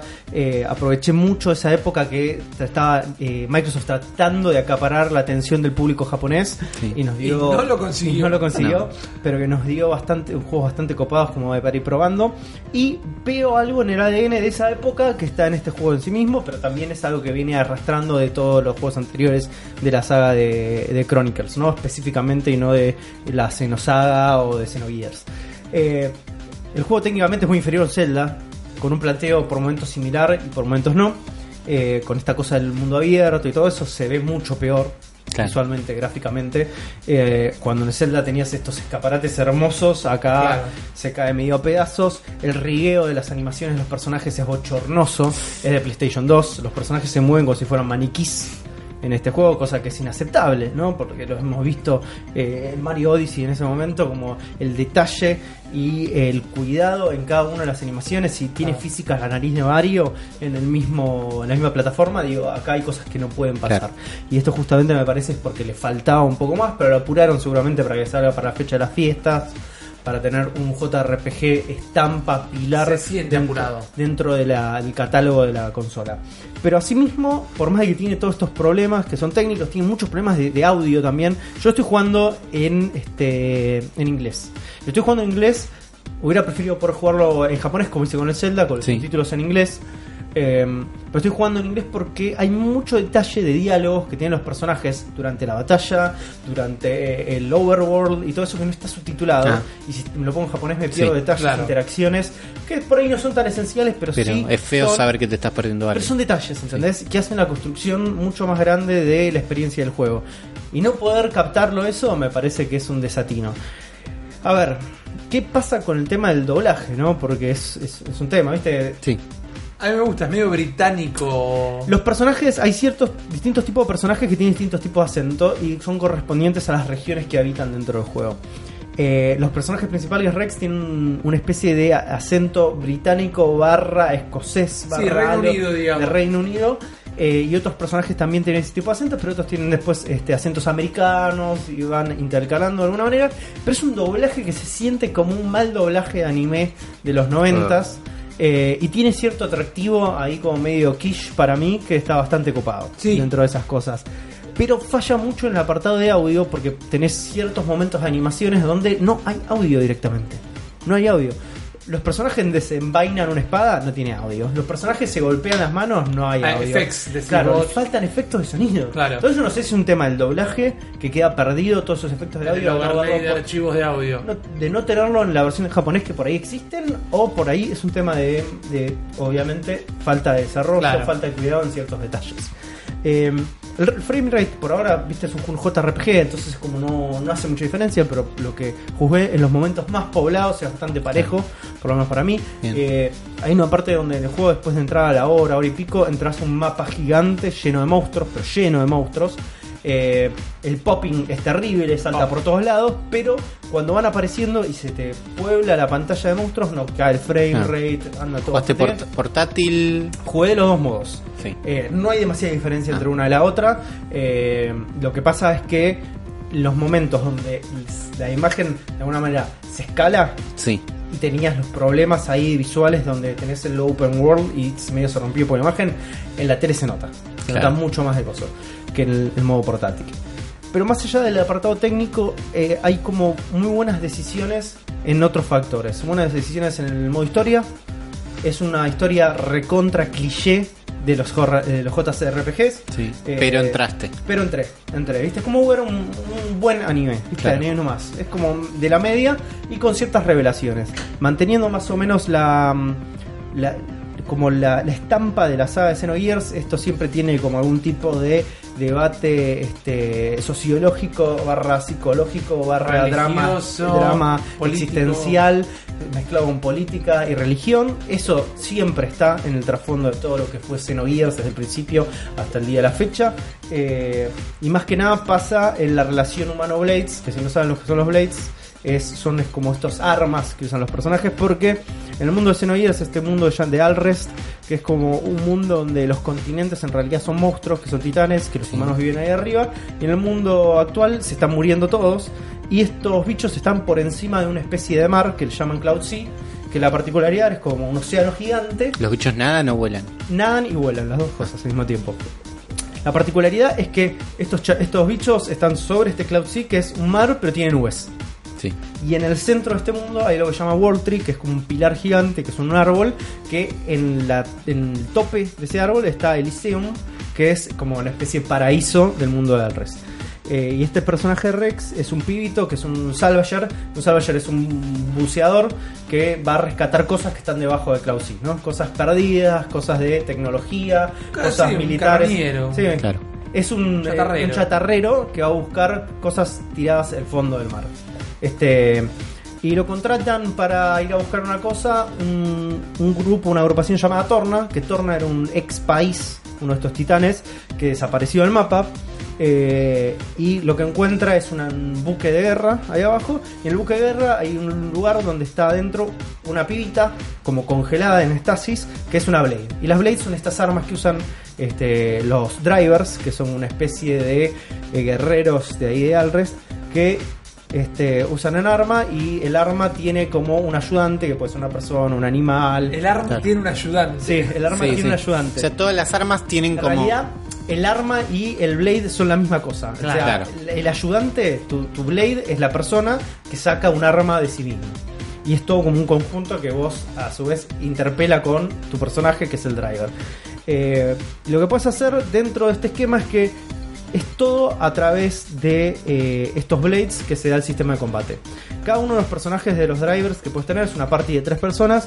Puedes meter este, tres blades por cada uno de los personajes, salvo por uno, que es un personaje que no es un driver. Entonces, lo mejor que, que se le ocurre hacer es: quiero ser driver, no puedo ser. Es un personaje llamado Tora, Sí. que es un bichito peludito y hace su propio eh, blade artificial, Ah. que es un robot. Y esto te demuestra lo japonés que es este juego. Mal. ¿Por qué? Porque si vos ya tenés tu sistema de combate, que es un, un sistema de combate elemental, con combos, con combinación de blades y todo Bastante esto, complicado. bastante complejo, profundo, Sí. y piensa que es un sistema de combate que es una mezcla entre combate con turnos va más action, donde vos te puedes ir moviendo en una, una grilla constantemente, este, y ir justamente combinando tus este, ataques con lo de tu party, tus compañeros. Claro. Eh, este cuarto personaje que tenés ahí dando vueltas, que se llama Tora, que tiene su blade artificial, tiene su propio sistema de upgrade que no es el mismo que el resto de los blades. Y que corresponde a eh, justamente un minijuego que tenés que jugar obligatoriamente si querés de alguna manera ir progresando estos blades. Es una cagada, Ah, el feo. es un embole. Podés hacer progreso en este personaje por fuera de ese minijuego, pero perdés todo el sistema interno que tiene este personaje, Claro. que es totalmente distinto al de los otros Blades. lo primero que hice obviamente es sacarlo de mi party, Claro. no usarlo nunca más. no te voy a usar Usarlo- hasta que me obliguen Claro, en la hora y 80. Usarlo a con los sistemas convencionales después es una cagada porque ese personaje sirve de mucho después. Claro. Entonces de alguna manera caes en la trampa. Eh, pero el juego cuenta con un montón de mini sistemas que hacen lo más interesante de todo. El sistema de combate es muy divertido, Sí. es lo más divertido de todo este juego. Eh, el sistema de upgrades eh, que se da para cada uno de los personajes es un, un sistema de afinidad que es dependiendo de las acciones que vos vas teniendo con tus blades durante todo el juego, como van progresando. Entonces eh, esos stats se van este, más o menos si- eh, upgradeando si tenés, haces como tipo de acciones. No sé, mataste 25 millones de monstruos, tenés esto. Hiciste, no sé, caminaste no sé cuántos kilómetros, hiciste Claro. esto. Es muy aleatorio porque cada Blade tiene como distintos árboles que hacen por acciones distintas, eh, lo cual a veces se vuelve medio monótono porque tenés que ir fijándote cuáles las cosas de cada uno distinto, pero al final de cuentas eso termina rindiendo muchísimo en el sistema de la batalla y queda bastante bueno, las combos, las combinaciones entre personajes, el sistema de inventario que tenés vos es muy escaso, podés, por personaje podés eh, poner dos o tres ítems, pero son clave para Sí. cada una de las batallas que tenés, pues las batallas son muy estratégicas. Antes de cada batalla te tenés que preparar. Tenés- No, y vas a perder un montón de veces Sí. hasta más o menos encontrar la vuelta y de alguna manera pensar cuál es el mejor setup con el que vas a salir a pelear. Y más que nada te pasa eso con o monstruos grandes o con jefes o boss Claro. fights. Eh, después en el resto del mundo más o menos te podés este, Ir manejando con un manejando. sistema. Y también tenés un sistema de estos blades, es como una especie de fibus, ¿no? Juntás un montón de fibus porque los blades son esos. Son cartitas que tenés Sí. que ir teniendo, mejorando. Es básicamente un Yu-Gi-Oh! Este, glorificado. Y tenés ¿Son muchos? Son. Son una bocha. 150, Y tenés son disti- tenés 500. dos tipos en realidad de blades. Unos blades comunes, Sí. que son hipergenéricos, y después los blades raros, que son como estos personajes recontra diseñados. Eh, y lo loco de los Blades es que la dirección artística de este juego está hecho por un montón de personas distintas. ¿no? Entonces, muchos de los eh, diseños de personajes de estos Blades están hechos por distintos artistas. Entonces tenés distintos Claro. tipos de personajes muy distintos, también este, estéticamente distintos, que al principio me daba como una disonancia dentro de todo lo Claro. que de esta dirección, pero después te terminás acostumbrando. Igual, disculpa, pero los diseñadores de este juego, los diseñadores gráficos al menos, no vieron una figura de una mujer en su vida. Es anime. Pero, pero, pero es el anime grotesco. No, el tema es ese, es que eh, se manejan muchos estilos distintos. Claro. Entonces, por ejemplo, tenés eh, personajes que son de un estilo que es que los diseñó el diseñador de personajes de los Kingdom Hearts y después tenés el otro que diseñó diseño de personajes de tal cosa y después otros y son muchos artistas, artistas de anime conocidos algunos que fueron dando distintas este Visiones o Sí, distintos como estilos de personajes. directamente distintos estilos y lo juntaron todos y quedó esto. Al principio hace. Hay un momento que Hay choca. un momento que choca, a mí me chocó bastante, eh, pero después te terminas acostumbrando. Eh, y lo que me pasa también un poco es que hay como una especie de momentos dentro del overworld, ¿no? Donde vos para acceder a ciertas áreas tenés que tener ciertas habilidades de tus blades desbloqueados. Y funcionaría como eran los, los este, GMs, eran GMs, los de Pokémon. Jefe. sí. Ah. Los Los, los no MTs, MTs. MTs de Pokémon que es tenés que no sé para cortar este para pasar a este lugar necesitas cut para tal Pokémon Sí. bueno es esa misma mecánica que es un dolor de huevos es un dolor de huevos estás ahí constantemente tratando de ver si tu personaje tiene Sí. tal y tal cosa tal habilidad para llegar de un lado al otro pero dentro de todo el combate y la historia se hace tan llevadero que hace que el juego se eleve un poco más por sobre encima de todos sus problemas. Eh, la historia hasta donde estoy yo ya le debe haber metido casi ochenta y pico de horas, que es bastante. Eh, también estuve como dando vueltas por varios lados, explorando un poco, eh, hasta que me di cuenta que las sidequests son un desastre, son un embole. Mm. Es como, obviamente son las típicas sidequests de ir a punto A a punto B. Sí, tráeme esto de acá, juntame Sí. cinco de estos. Eh, cosa que, según me contaron, que yo no lo sabía, pero el Xenoblade Chronicles anterior, todo lo que era SideQuest, lo, directamente lo solucionaba con un spreadsheet. Era spreadsheet, spreadsheet, eh, que es... Una planilla Excel. Exactamente, que es, vos aceptabas las misiones secundarias y cuando las cumplías, tú te las tachaba directamente. Exactamente. Que era hiper, hiper resolutista, una cosa Claro. muy bien lograda. Levantabas un montón de loot. Sí. Y otra cosa también que es problemática es la inteligencia artificial de tus compañeros. Nunca hacen lo que vos querés. Y se manejan Vos solos. Claro, se Es como grabar este podcast. claro. Vos manejás un Vos solo manejás- personaje. Manejás un solo personaje inicial, pero puedes setear cada, cómo es el rooster de sus blades para Claro. cada uno de ellos, qué tipo de habilidades van a usar, las puedes ir upgradeando y salís con esa party. Les, Pero no ti- pod- les podés tirar tipo sugerencias, no, tipo vos curá. No podés, no podés darle como indicaciones. Solo la única indicación que podés darles durante la batalla es anda a atacar a este. Claro. Y en realidad atacar a este es el, es el enemigo yo tengo en foco. Claro. Claro, entonces, ni, si ni yo- siquiera es aquel. Anda a atacar al mismo Si yo quisiera darle como ciertos eh, parámetros de comportamiento, no puedo. Claro. Hacen lo que creen que es mejor. Y muchas veces te juegan contra eso. Mm. Porque no puedes eh, terminar de dibujar una buena estrategia dándole órdenes a tus personajes. Terminás eh, tratando de improvisar lo que pasa. Que por momentos es divertido y por momentos también este sistema de eh, ítems y de tu equipamiento termina ayudando en eso.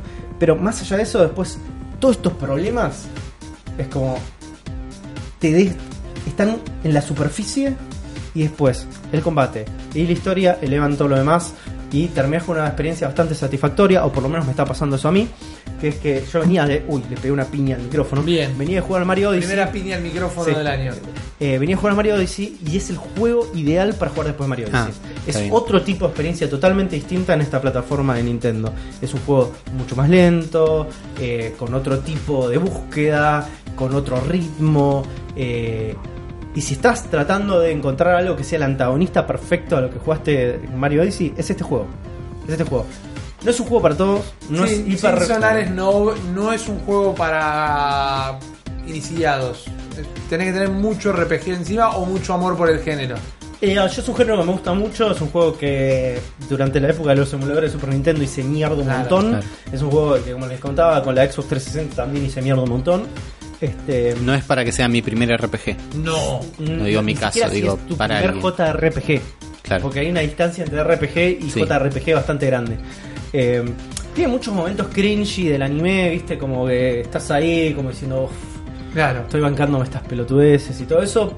Y los personajes son, viste, como no son nada destacable tampoco. ¿Cuánto tardaste en empezar? En, no en empezar, en decir, uy, el juego empezó y la estoy pasando bárbaro. No, enseguida. ¿eh? A ¿Enseguida? las dos horas ya estaba Ah. recontra enganchado. Estaba recontra enganchado. Porque era el tipo de experiencia que estaba buscando para ese momento. Claro. Eh, pero si puedes ver por sobre encima de los clichés y todas las cosas que plantean, es una historia entretenida, se va llevando, no generas mucha empatía con los personajes, pero sí con ese mundo y sí con los diseños que son muy únicos eh, y un combate divertísimo. Claro. Divertísimo. Yo ando con muchas ganas de jugar un JRPG. No sé si es ese. El- por ahora lo esquivé. Claro. Lo termino y te lo presto. Claro, y bueno, lo hacemos probás un intercambio. y me decís Sí, qué te es una parece. cuestión de probarlo. También es un gran juego para tener demo. No sé, no recuerdo si la tiene, voy a decir que Creo no. que no hay Pero demo. es un gran juego para tener demo para que entiendas qué es el juego. Yo, este, la verdad, me trabé. No me trabé en el juego. Lo arranqué y por distintas cuestiones de no tener tiempo para jugar, no lo seguí jugando. ¿Jugaste muy poco? Jugué muy poco, habré jugado 3-4 horas. Llegué recién al Overworld, llegué recién al- a la primera parte donde se Claro. abre todo el mundo, pero jugué el anterior, el, que fue de Wii, que lo remasterizaron para New 3DS. Ujú. eh, Sí. Y me encanté, me encantó, Ah. me encantó, me encantó, me encantó. Y por suerte puedo decir que me puedo enganchar rápido con los sistemas de este por Claro. traerlos encima. Yo lo que estuve jugando, chicos, me parece que Uli lo jugaste vos, Juan, es una recomendación gigantesca, al igual que todos nos están escuchando, es el DLC del Zelda Breath of the Wild. La balada de los campeones. La balada de los campeones anunciada en eh, The Video Game Awards, Sí. el trailer que en ese gran momento que dijeron disponible ahora, mí me estalló el marulo, ya la tenía comprada porque cuando salió el primero eh, lo compré en julio, Claro. entonces lo único que tuve que hacer es ponerlo a descargar. La balada de los campeones para mí nos mintió un poquito, o Sí. en realidad la vendieron mal, porque O todo- esperábamos otra cosa. Esperamos. Esperábamos otra cosa. Yo había entendido desde un principio que íbamos a poder jugar con eso que pasó por el micrófono. Es una medialuna, está muy buena. atacar esta medialuna. Por favor, eh, no, me, me ofendería si no lo haces. Eh, yo entendí que íbamos a jugar con los campeones. Sí, O todos. como mínimo íbamos a viajar al pasado y tener a, a los, en cada nivel o en cada misión a un campeón en el team. ¿Por qué todos pensamos eso? Porque es lo que estaban- queríamos. Porque es lo que queríamos. Es lo que queríamos. Pero por otro lado, cuando anunciaron el, el DLC que se llamaba La Balada de los Campeones y en los trailers solo aparecían los campeones, Sí. me estás dando a entender de que Sí. voy a jugar con los campeones. Sí. Punto. ¿Qué es La Balada de los Campeones? Es un DLC partido en, voy a decir, cuatro partes, si quieren, o tres partes, tres secciones de, de mecánicas, en cual en la primera nos dan un arma muy particular Sí. que hace que matemos a todos los enemigos de un solo golpe, pero al mismo tiempo eh, nosotros también morimos de un solo golpe. Y encima, si te la desequipas, como que se reinicia toda la misión. No es que te puedes poner otro arma. Sí puedes usar tus bombas y sí puedes Y usar el arco y flecha, que es muy útil. Yo hacía tanto no jugaba al Zelda y no había dejado un arco equipado la última vez que lo jugué, que dije, hijos de puta, con este arma también te sacan el arco. Y hice de la manera más difícil un montón de misiones que podría haber hecho con el arco y la flecha mucho más fácil. La primera parte es de ir a tirar abajo cuatro campamentos, si no me Sí. equivoco, tres campamentos eh, con esta modalidad que es medio de sigilo, porque al tener que matar a todos los enemigos de un solo golpe, tenés que pensar muy bien por dónde vas a entrar. que es bastante divertido, me Primero. Es divertido, a mí no me gustan los juegos de sigilo, Ah, realmente porque me ponen nervioso y me ponen ansioso, Claro. pero no, es, no deja de ser divertido. Los juegos, Metal Gear Solid y todo, Sí. buenísimo, pero me cuesta porque digo, bueno, ¿cuánto tengo que ir hasta allá? Y tardás 15 minutos en llegar para que no te agarren y me vuelvo loco. Amo los juegos de sigilo. Pero es parte del encanto, ¿verdad? La segunda parte se llevan este arma. Sí. Te dicen, listo, bueno, ya está, esto lo hiciste. Y tenés como eh, cuatro, sí, recuerdos, o de alguna manera tenés que ir a cada uno de los terrenos donde vivían estos héroes, a la región de los Horas, a la región de, de los Gerudos y demás. Y ahí tenés que cumplir un par de misiones para que te activen una memoria. Cuando haces estas par de misiones que son generalmente siempre bastante parecidas. Una es de recorrer un circuito atravesando los círculos, Sí. eh, siempre, sea por el aire, haciendo jet, jet ski, haciendo snowboard por la nieve o corriendo, siempre algo distinto, robarte algo o atacar a cierto enemigo. Sí, en teoría esto que haces son las cosas que tuvieron que hacer los campeones para llegar a ganarse su bestia. O es- Exactamente. son como cosas que hubieran hecho los campeones. Correcto. Y cuando cumplís estas misiones, te hacen ir a la bestia de cada lugar y se te activa un recuerdo que te dicen, bueno, yo te voy a hacer recordar a esto y vos vas a jugar este recuerdo y le dicen, bueno, vos a revivir este recuerdo y lo vas a revivir como lo hiciste en ese momento. Teóricamente, revivís la primera vez que Link peleó en cada bestia. eh, hace 100 años en la encarnación anterior, o que los Claro. campeones se metieron en cada bestia Claro. en la encarnación anterior, porque tenés el traje específico Sí. de cada campeón y un set de armas específico. Pero los monstruos que peleas dentro de las bestias son el mismo monstruo final de cada bestia de la jugada regular. ¿Me explico? Es un boss que ya hiciste. Es un boss que ya hiciste. Ah, qué. Eh, Me vendiste una cosa que no era, pero tenés eh, la diferencia de que lo jugás con eh, armas específicas y no tenés otras armas y no tenés tu comida ni nada. Y por ahí O sea, tenés 15 flechas. Claro, una espada, 15 flechas con un arco y un churrasco crudo y Bueno, una nuez. la, la- la dificultad. Exactamente. Cuando cumplís todo esto, que estamos hablando ya de hacer todo esto, dependiendo cuánto tardaste en hacer las misiones de sigilo, en mi caso mucho tiempo, pero ya le metiste unas 4 horas de juego a todo esto. Y acá se te habilita una nueva bestia, que no es una bestia en realidad, sino que es una nave. Nave estoy diciendo en el sentido de... estructura, Algo que vuela. Como, como una igl- no, no, como una iglesia, digamos. Ah. El, el cuerpo de una iglesia, la estructura de iglesia se llama una nave. Que está metida. Vas al Shrine de la Resurrección, donde arrancás el juego y te baja un ascensor y entras en algo muy parecido a una bestia, pero que en realidad es una estructura, es un edificio, donde tenés que eh, activar cuatro switch. Para hablar lisa y Sí. llanamente, y con lo mismo que hacían las bestias, haciendo girar la estructura de, de la nave para activar distintas cosas. Sí, es como una bestia nueva. Claro, pero no es un animal, esa es No la es diferencia. Es un barril loco. Sí. Que y cada una parte es de fuego, una parte es de hielo, una parte es de electricidad. La disfruté mucho. me Sí, sí, es, es, es buen, muy, buena muy bestia. bueno. Y una vez que lo terminás, Claro. Yo no sé si decirlo porque puede llegar a ser un spoiler o no, pero tiene para mí lo que fue el mejor jefe del juego, sobre todo cuando Ganon es un juego, como es un jefe muy decepcionante. Excepcionante realmente. porque estás muy overpowered. Estás muy overpower. Este estás medio overpower, pero, Pero es el jefe es muy bueno y tiene 17 instancias. Sí. Sí. Y es un personaje que viste durante todo el juego y jamás se te ocurrió que podía llegar a tener una interacción con el jefe. Juan acá está haciendo gestos, no te voy a decir, para que se te caiga la bombacha cuando lo veas. Está bien. Y la pelea, o las habilidades que tiene este personaje cuando lo ves, tiene un montón de sentido Sí. que este personaje tenga exactamente esas habilidades. Entonces es muy entretenido y muy satisfactorio ganarle, porque cuando lo ganás te dice una cosa así, más allá del spoiler, pero el speech es, eh, ya te habías recibido de héroe, ya habías demostrado que eras un héroe. Me quedaba una duda final, lo tenía que Calmate. confirmar. Dice, "No me calmo nada". No me calmo Claro. nada, exactamente. Y ahí dice, bueno, hiciste todo esto, sos un capo, te voy a regalar una motito. Es muy bueno y muy raro ese momento Sí. porque te da un discurso muy serio donde dice, probaste ser capaz, te vas a ganar esta moto. Y sale una Claro, moto. Sale- te sentís en la tele de la Una tarde. promotora, Claro. ¿viste? Claro, Es la el tele de la tarde. ¿Cómo llamaba? El. Domingo. Sí. Eh, Eh, eh, me sale el Joaquín. Metal Sofovich no es Sofovich. Ciolino. No. Sofovich. Soldán. Soldán. Ahí está. Silvio Soldán. Y sale Soldán y dice: Te ganaste esta zanela con forma de caballo. Y no te la puedo. Pero está muy bueno porque agrega a la mitología del juego que nosotros hemos charlado mucho durante el primer año del podcast, que es esto de estamos en una sociedad es otro mundo, es otra dimensión, es el pasado, es el futuro, no importa. Pero es una sociedad con unos indicios de tecnología. Lo que Sí. ellos llaman magia, en realidad es tecnología. Como tú tenés una tablet durante todo Sí, el sí. juego, puta madre. Y este vehículo nuevo, que eh, inclusive de alguna manera, no con estas palabras, pero te dice que es un prototipo, te dice que es algo en lo que estaban laburando para hacerlo. No es algo que tiene cualquiera. Claro, es tecnología. Es tecnología. Y encima tiene una mecánica.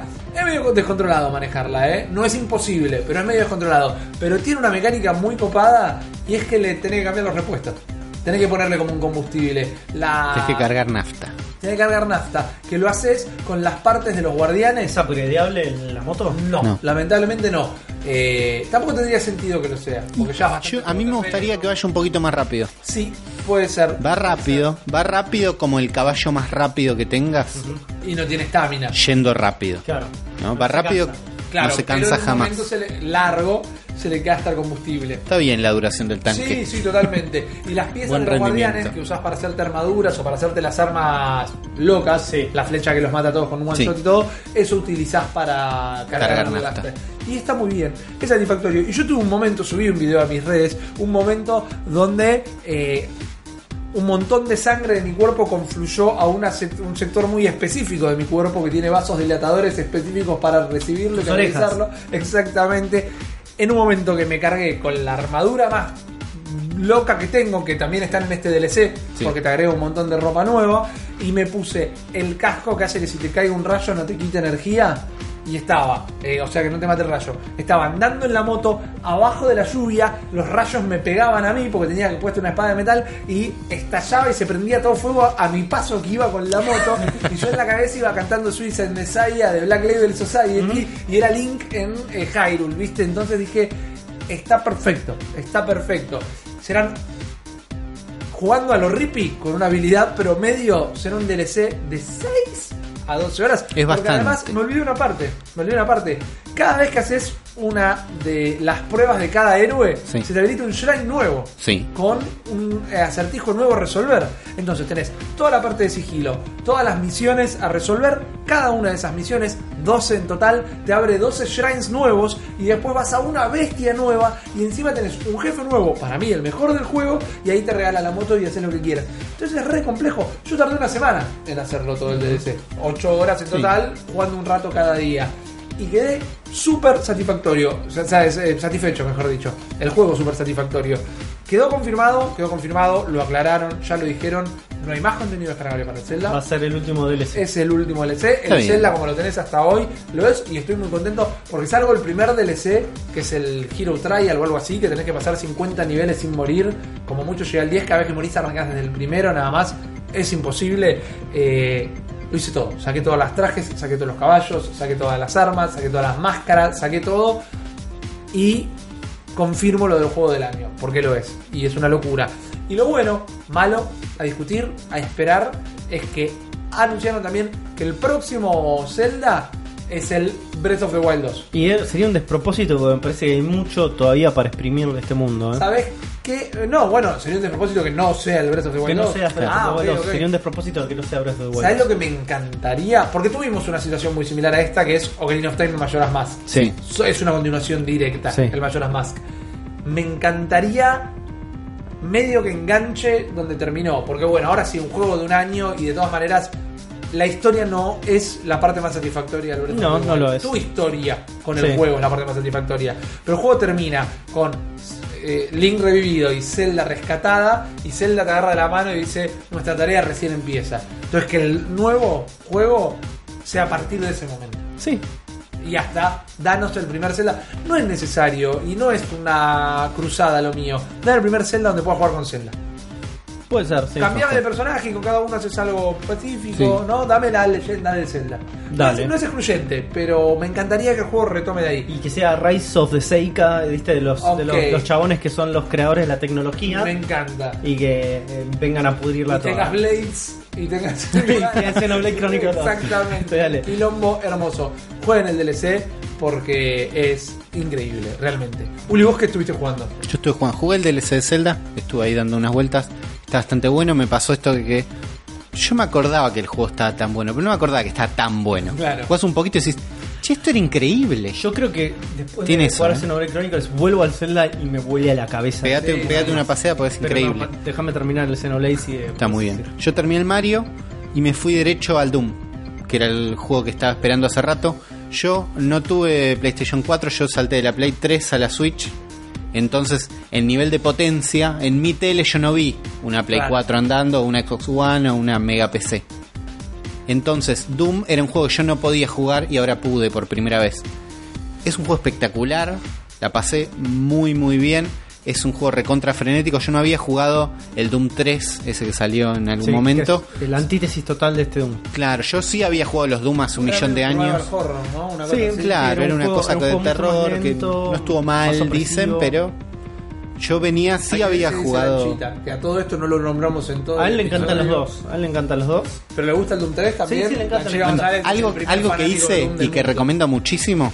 Mientras estaba jugando el Doom nuevo y estaba buenísimo y estaba como recontra metido porque tiene una música espectacular, va con todo, rompes cráneos por todos lados, te cagás a tiros, revoleas cosas, es muy bueno. Me puse la review de este Doom de Lanchita, el obsesivo compulsivo del bien. Doom 2016, de fondo mientras jugaba. Es muy disfrutable y se lo recomiendo a Es como un cualquiera. comentario de los Es un live comentario de alguien que ama el juego. Me encanta, buen, buen ejercicio. Es muy bueno.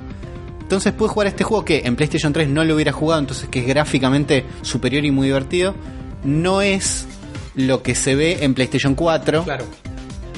Corre a 30 cuadros, no te das cu- tipo, si jugaste al otro por ahí sí. humano no ve más de 30 cuadros. Sos un chico. pelotudo. Sos un pelotudo. Corre a 30 espectacular, Sí. no te das cuenta. Alta música, alta todo, lo disfruté muchísimo. En portátil y en la consola. Hay mucha diferencia de portátil a la consola. Hay una leve diferencia, te das cuenta de los reflejos tienen como menos resolución y es un juego que si vos sacás screenshots y después los ves, decís, che, eh, está blureadito. ¿No? Porque tiene una resolución dinámica que es, es muy increíble lo que hicieron para que este juego corra en Switch. Porque el juego es un juego que se ve muy bien, Claro. es muy lindo, muy dinámico.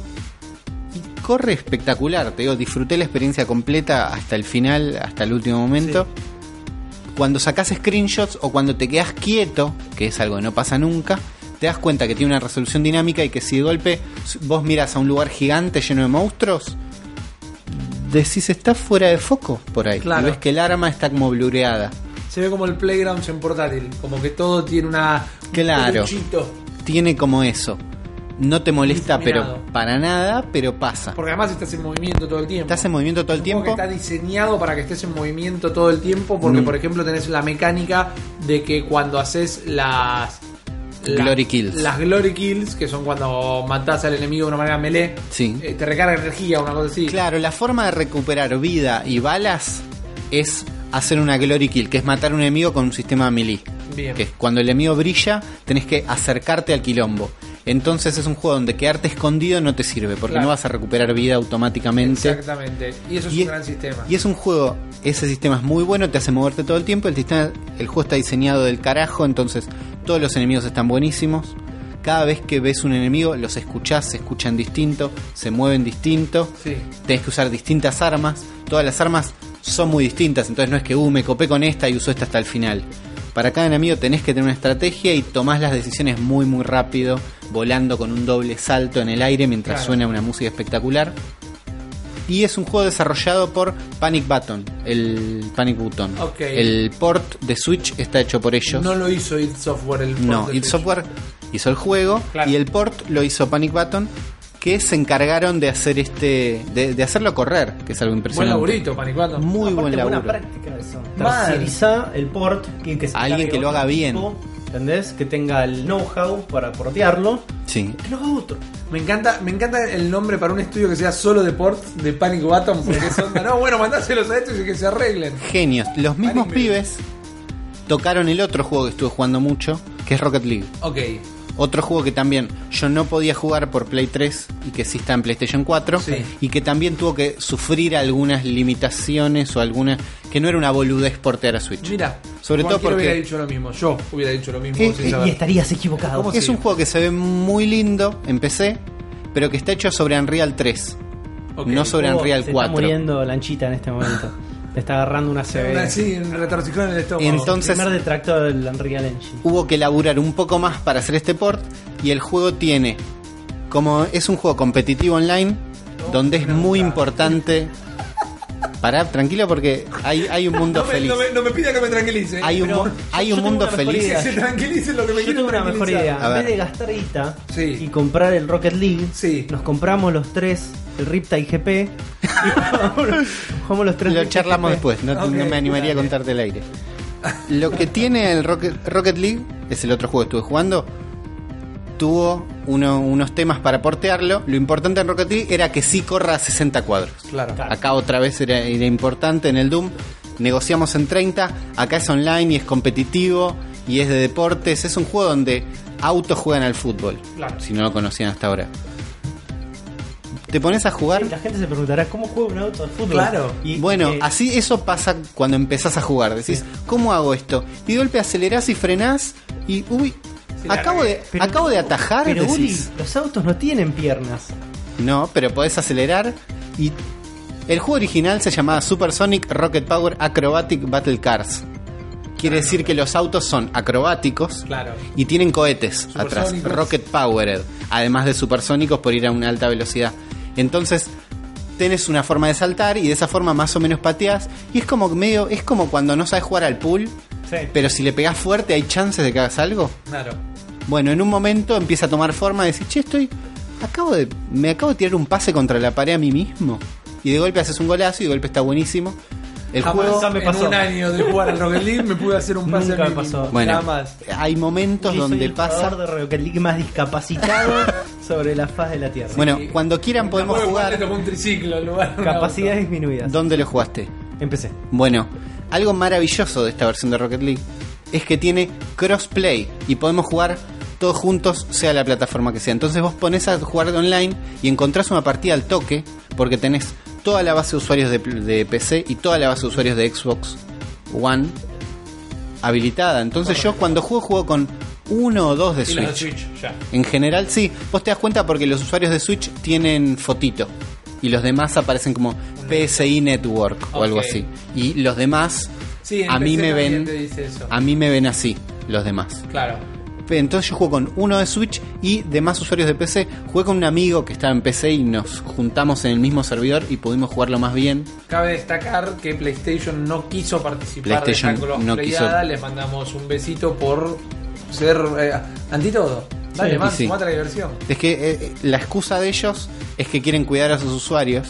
La verdad es que no se suman porque van ganando y porque la- tienen la Puede mayoría ser. de los usuarios. Sí, pero no- eso no quiere falta. decir que vaya a ser No para siempre. Claro, pero bueno, no sé, yo me estoy cagando de risa en Rocket League. Sí, Corre a 60 cuadros todo el tiempo hermoso. con una resolución que eh, a veces baja un poco, sobre todo cuando juegas en portátil. Sí. Portátil el auto no tiene sombras en el piso y a lo lejos ves unos píxeles. Sobre todo si levantás el teclado, vos podés abrir el teclado de la consola y escribir un mensaje, eh, no sé qué, podés insultar a la madre de la persona que quieras. Mandás el mensaje y cuando volvés al juego tiene menos resolución y lo ves, es, Ah, es notable. Se nota el escalado. Es notable. Entonces, el Doom y Rocket League son dos juegos donde te das cuenta las, las cosas que tuvieron que hacer Sí. para que el juego corra, pero al mismo tiempo son dos experiencias espectaculares, muy, muy divertidas que no pude parar de jugar en ningún momento. Tengo una pregunta de eso último que contabas. Eh, en Rocket League, en Rocket League, bien digo, por más que se vea me- peor en Sí. portátil, ¿la jugabilidad se ve afectada? No, jugás. Yo jugué el. Creo que juego exactamente igual. Cuando en Doom, por ahí yo prefería jugar en la tele por, el, pro- control. Por el, game, eh, por el Pro Controller, claro. porque tiene los sticks un poquito más alto y tengo que apuntar. ¿Es complicado en portátil el Doom? No, pero se- es, se injugable- puede. ¿Es injugable? No, no, portátil? no, es, es muy jugable y lo terminé en, en portátil. Bien. Los jefes finales y todo eso lo hice en portátil, Me o sea que se puede. Rocket League también me gusta mucho tirarme en el sillón a ver YouTube y jugar Rocket League, Bien. porque es un juego donde no tenés que pensar Claro. tanto. O sea, funciona perfecto en portátil. Y nada, son dos juegos donde hubo que hacer concesiones, pero funcionan espectacular y son experiencias muy recomendables. ¿Cuánto está el Rocket League ahora? Estuvo 15 cuando yo lo pagué, no sé si sigue en oferta en este momento. No sé, habría que Si ver. no, está 20. Habría que ver. Ahí está, Tranqui Ghosti, no hace falta. Ahí está, vamos a ir checando el dato. Son- fueron buenos juegos. Fueron buenos Y juegos. hay un montón de cosas por jugar. Esto Sí. fue lo que estuvimos jugando nosotros Sí. durante este mes que nos tomamos de vacaciones. Parece, no está confirmado, se podría echar a confirmar en esta direct, que tampoco está confirmada, pero el Kirby de Switch saldría el 28 de enero. ¿Cómo se llama? Superstar Allies. Una cosa ¿no? así. Creo que sí. Eh, tendríamos el primer AAA de Nintendo del año, siguiendo y algo que yo considero que no se debería romper, porque le hizo muy bien a la consola y hizo que se mantuviera viva y siempre creciendo, mantener esto de un AAA por mes. Sí. De ellos o de otros. No es algo fácil. AAA por mes. No es algo fácil para nada. A mí me- pero ya a mí largando me- este Kirby en enero, lo mantendrían. Me garcha la billetera eso. Porque Mal. yo quiero incorporar un par de Nindies en mi repertorio. eh, y si me siguen tirando pesos pesados. ¿Qué mes estás tras mirando mes con tras ganas mes, ahora en el eShop? Es que. mm, A ver, yo tengo muchos Nindies esperando que salgan para el 2018.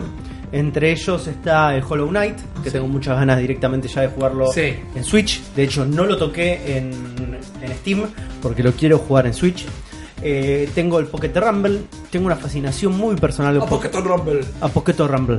Eh, con el Pocket Rumble, que es ese juego de peleas, que es un- una especie de juego de peleas de 8 bits eh, con características gráficas de Game Boy Color. Porque Sí. yo era muy fanático del King of Fighters de Game Boy Color y este se ve exactamente igual y para mí tiene un encanto que no, no, no puedo lidiar con eso. Este es más fuerte que yo. Muchas ganas de jugar al Wargroove también, Sí. que es ese eh, eh, Advance Wars, Sí. pero para Switch. Tenés el otro Advance Wars ahora. Sí, pero es que yo jugué una demo y. Tiny Metal. eh, Sí. No me animé a probarlo. Tiny no, Metal. No, me vendió. Yo jugué una demo y la demo me bajó las ganas de jugar que yo ya tenía. Sí, pero viste, este es pixel art, entonces Sí, me es llama más lindo. más. Y tengo, si me meto en la wishlist de mi, de mi, este, de mi Switch en este momento, hay más Nindies que cualquier otra cosa. Sí. Claro, es que hay buen material. En este momento, para confirmar el dato, está a 20 dólares. El Rocket League. Rocket League habría que haberlo comprado otra vez cuando estaba a 15.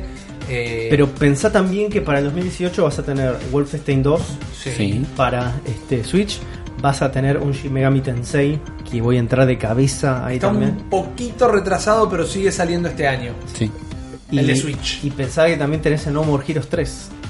Hermoso. Entonces Eso es como que bueno. hay títulos muy fuertes. Bayonetta, Bayonetta 3, y vos vas a tener como un montón de gente que jugar 1 y 2, inclusive. Claro. Yo me lo voy a clavar. Yo me lo voy a volver a clavar. Yo me voy a clavar. sí, y esta vez voy. Va a ser el segundo juego que tenga físico de Switch porque quiero la versión que incluya el 1. Porque, buen detalle a destacar, me agradezco a mí mismo que lo voy a hacer. Go. Eh, eh, eh, sos un genio. Gracias, gracias. Vos vas a poder comprar digital el 1 y comprar digital el 2. Pero si compras físico el 2, el 1 viene gratis.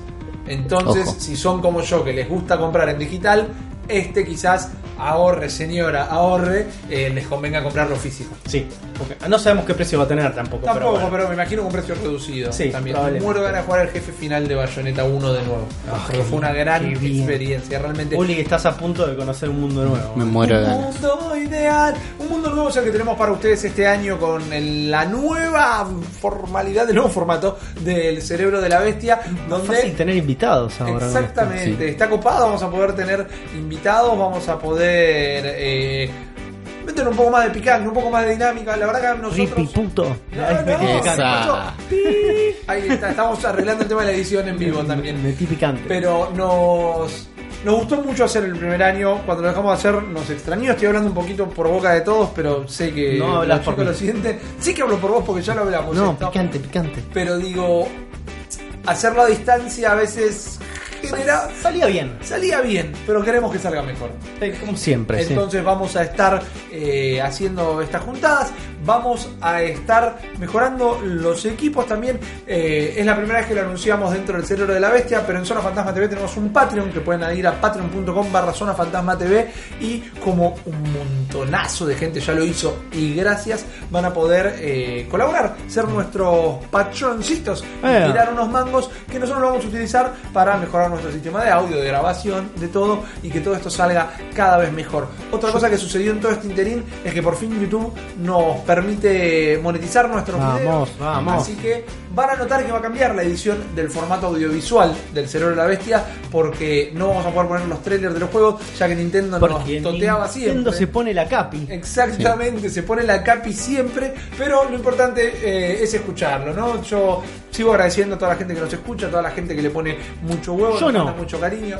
Basta por el picante. Yo no. Ya se entendió el picante. 2018 con más picante. Basta con el Siracha, eh, Il Gabo que escucha siempre, Glipster Careta, estoy diciendo los primeros nombres que se me vienen a la cabeza, Dar Pocho, eh, Juan Nardone. Juan Nardone, el señor Diego Borrenó, Castorcito, que dice, dejaron de salir, yo escuché el cerebro de la bestia los sábados cuando limpiaba la casa, no limpio la casa desde que dejó de salir el Bueno, cerebro va a poder volver a limpiar. Claro, entonces es un quilombo la casa de Castor en este momento. Háganlo por Castor, por claro, favor. exactamente. Que está viviendo en la mugre. Gracias a todos los que nos bancaron, gracias a todos los que lo siguen haciendo. Espero que les compre el nuevo formato, que nos sigan acompañando. Eh, saben dónde encontrarnos, saben que nos pueden escuchar en malditosner.com, nos pueden escuchar en youtube.com barra Zona Fantasma TV, iTunes, iVoox, Todo. todo.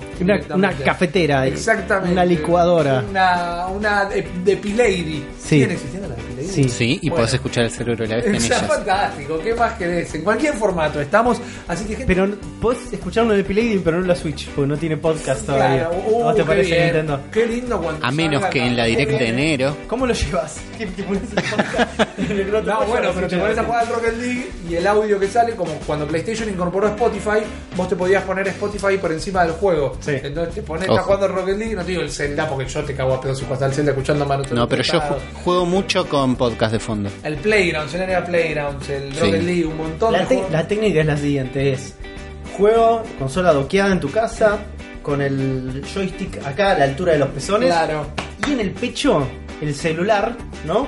Que sale con los auriculares lo y único. escuchas el podcast. Porque es recondamente mal sentado en el Sí. sillón, Sí. con las piernas apoyadas en otro lugar. En, el le- celular en acá lo el posible, en lo Con toda posible, la si las dos piernas las pones en lugares directamente. distintos, también aumenta la Bien, con- recepción. Con una apertura ¿no? Sí, sí. angular. Eh, eso es lo que nosotros le decíamos para el 2018. Que estén cómodos, que se diviertan con el podcast y que jueguen muchos ju- videojuegos, siempre preferentemente Yo no. de Nintendo. Picante. que, ahí, 2018 picante. Claro, eh, le mandamos un gran, gran abrazo a la persona que va a tener que editar todo esto y ver cómo lo hace también. El favorito el de todos, el obviamente, señor Lanchita El González. señor Lanchita González. Estuvo con nosotros el señor Picante Nardone. Eh, es mi, mi- mi nuevo nuevo. nickname. ¿Me lo puedo cambiar? ¿Por qué? Porque sea como en inglés. No, no, ¿por qué, por qué te De lo? Picant. ¿Por cuál cosa te lo de picant De quiere picant. De ser. Picant.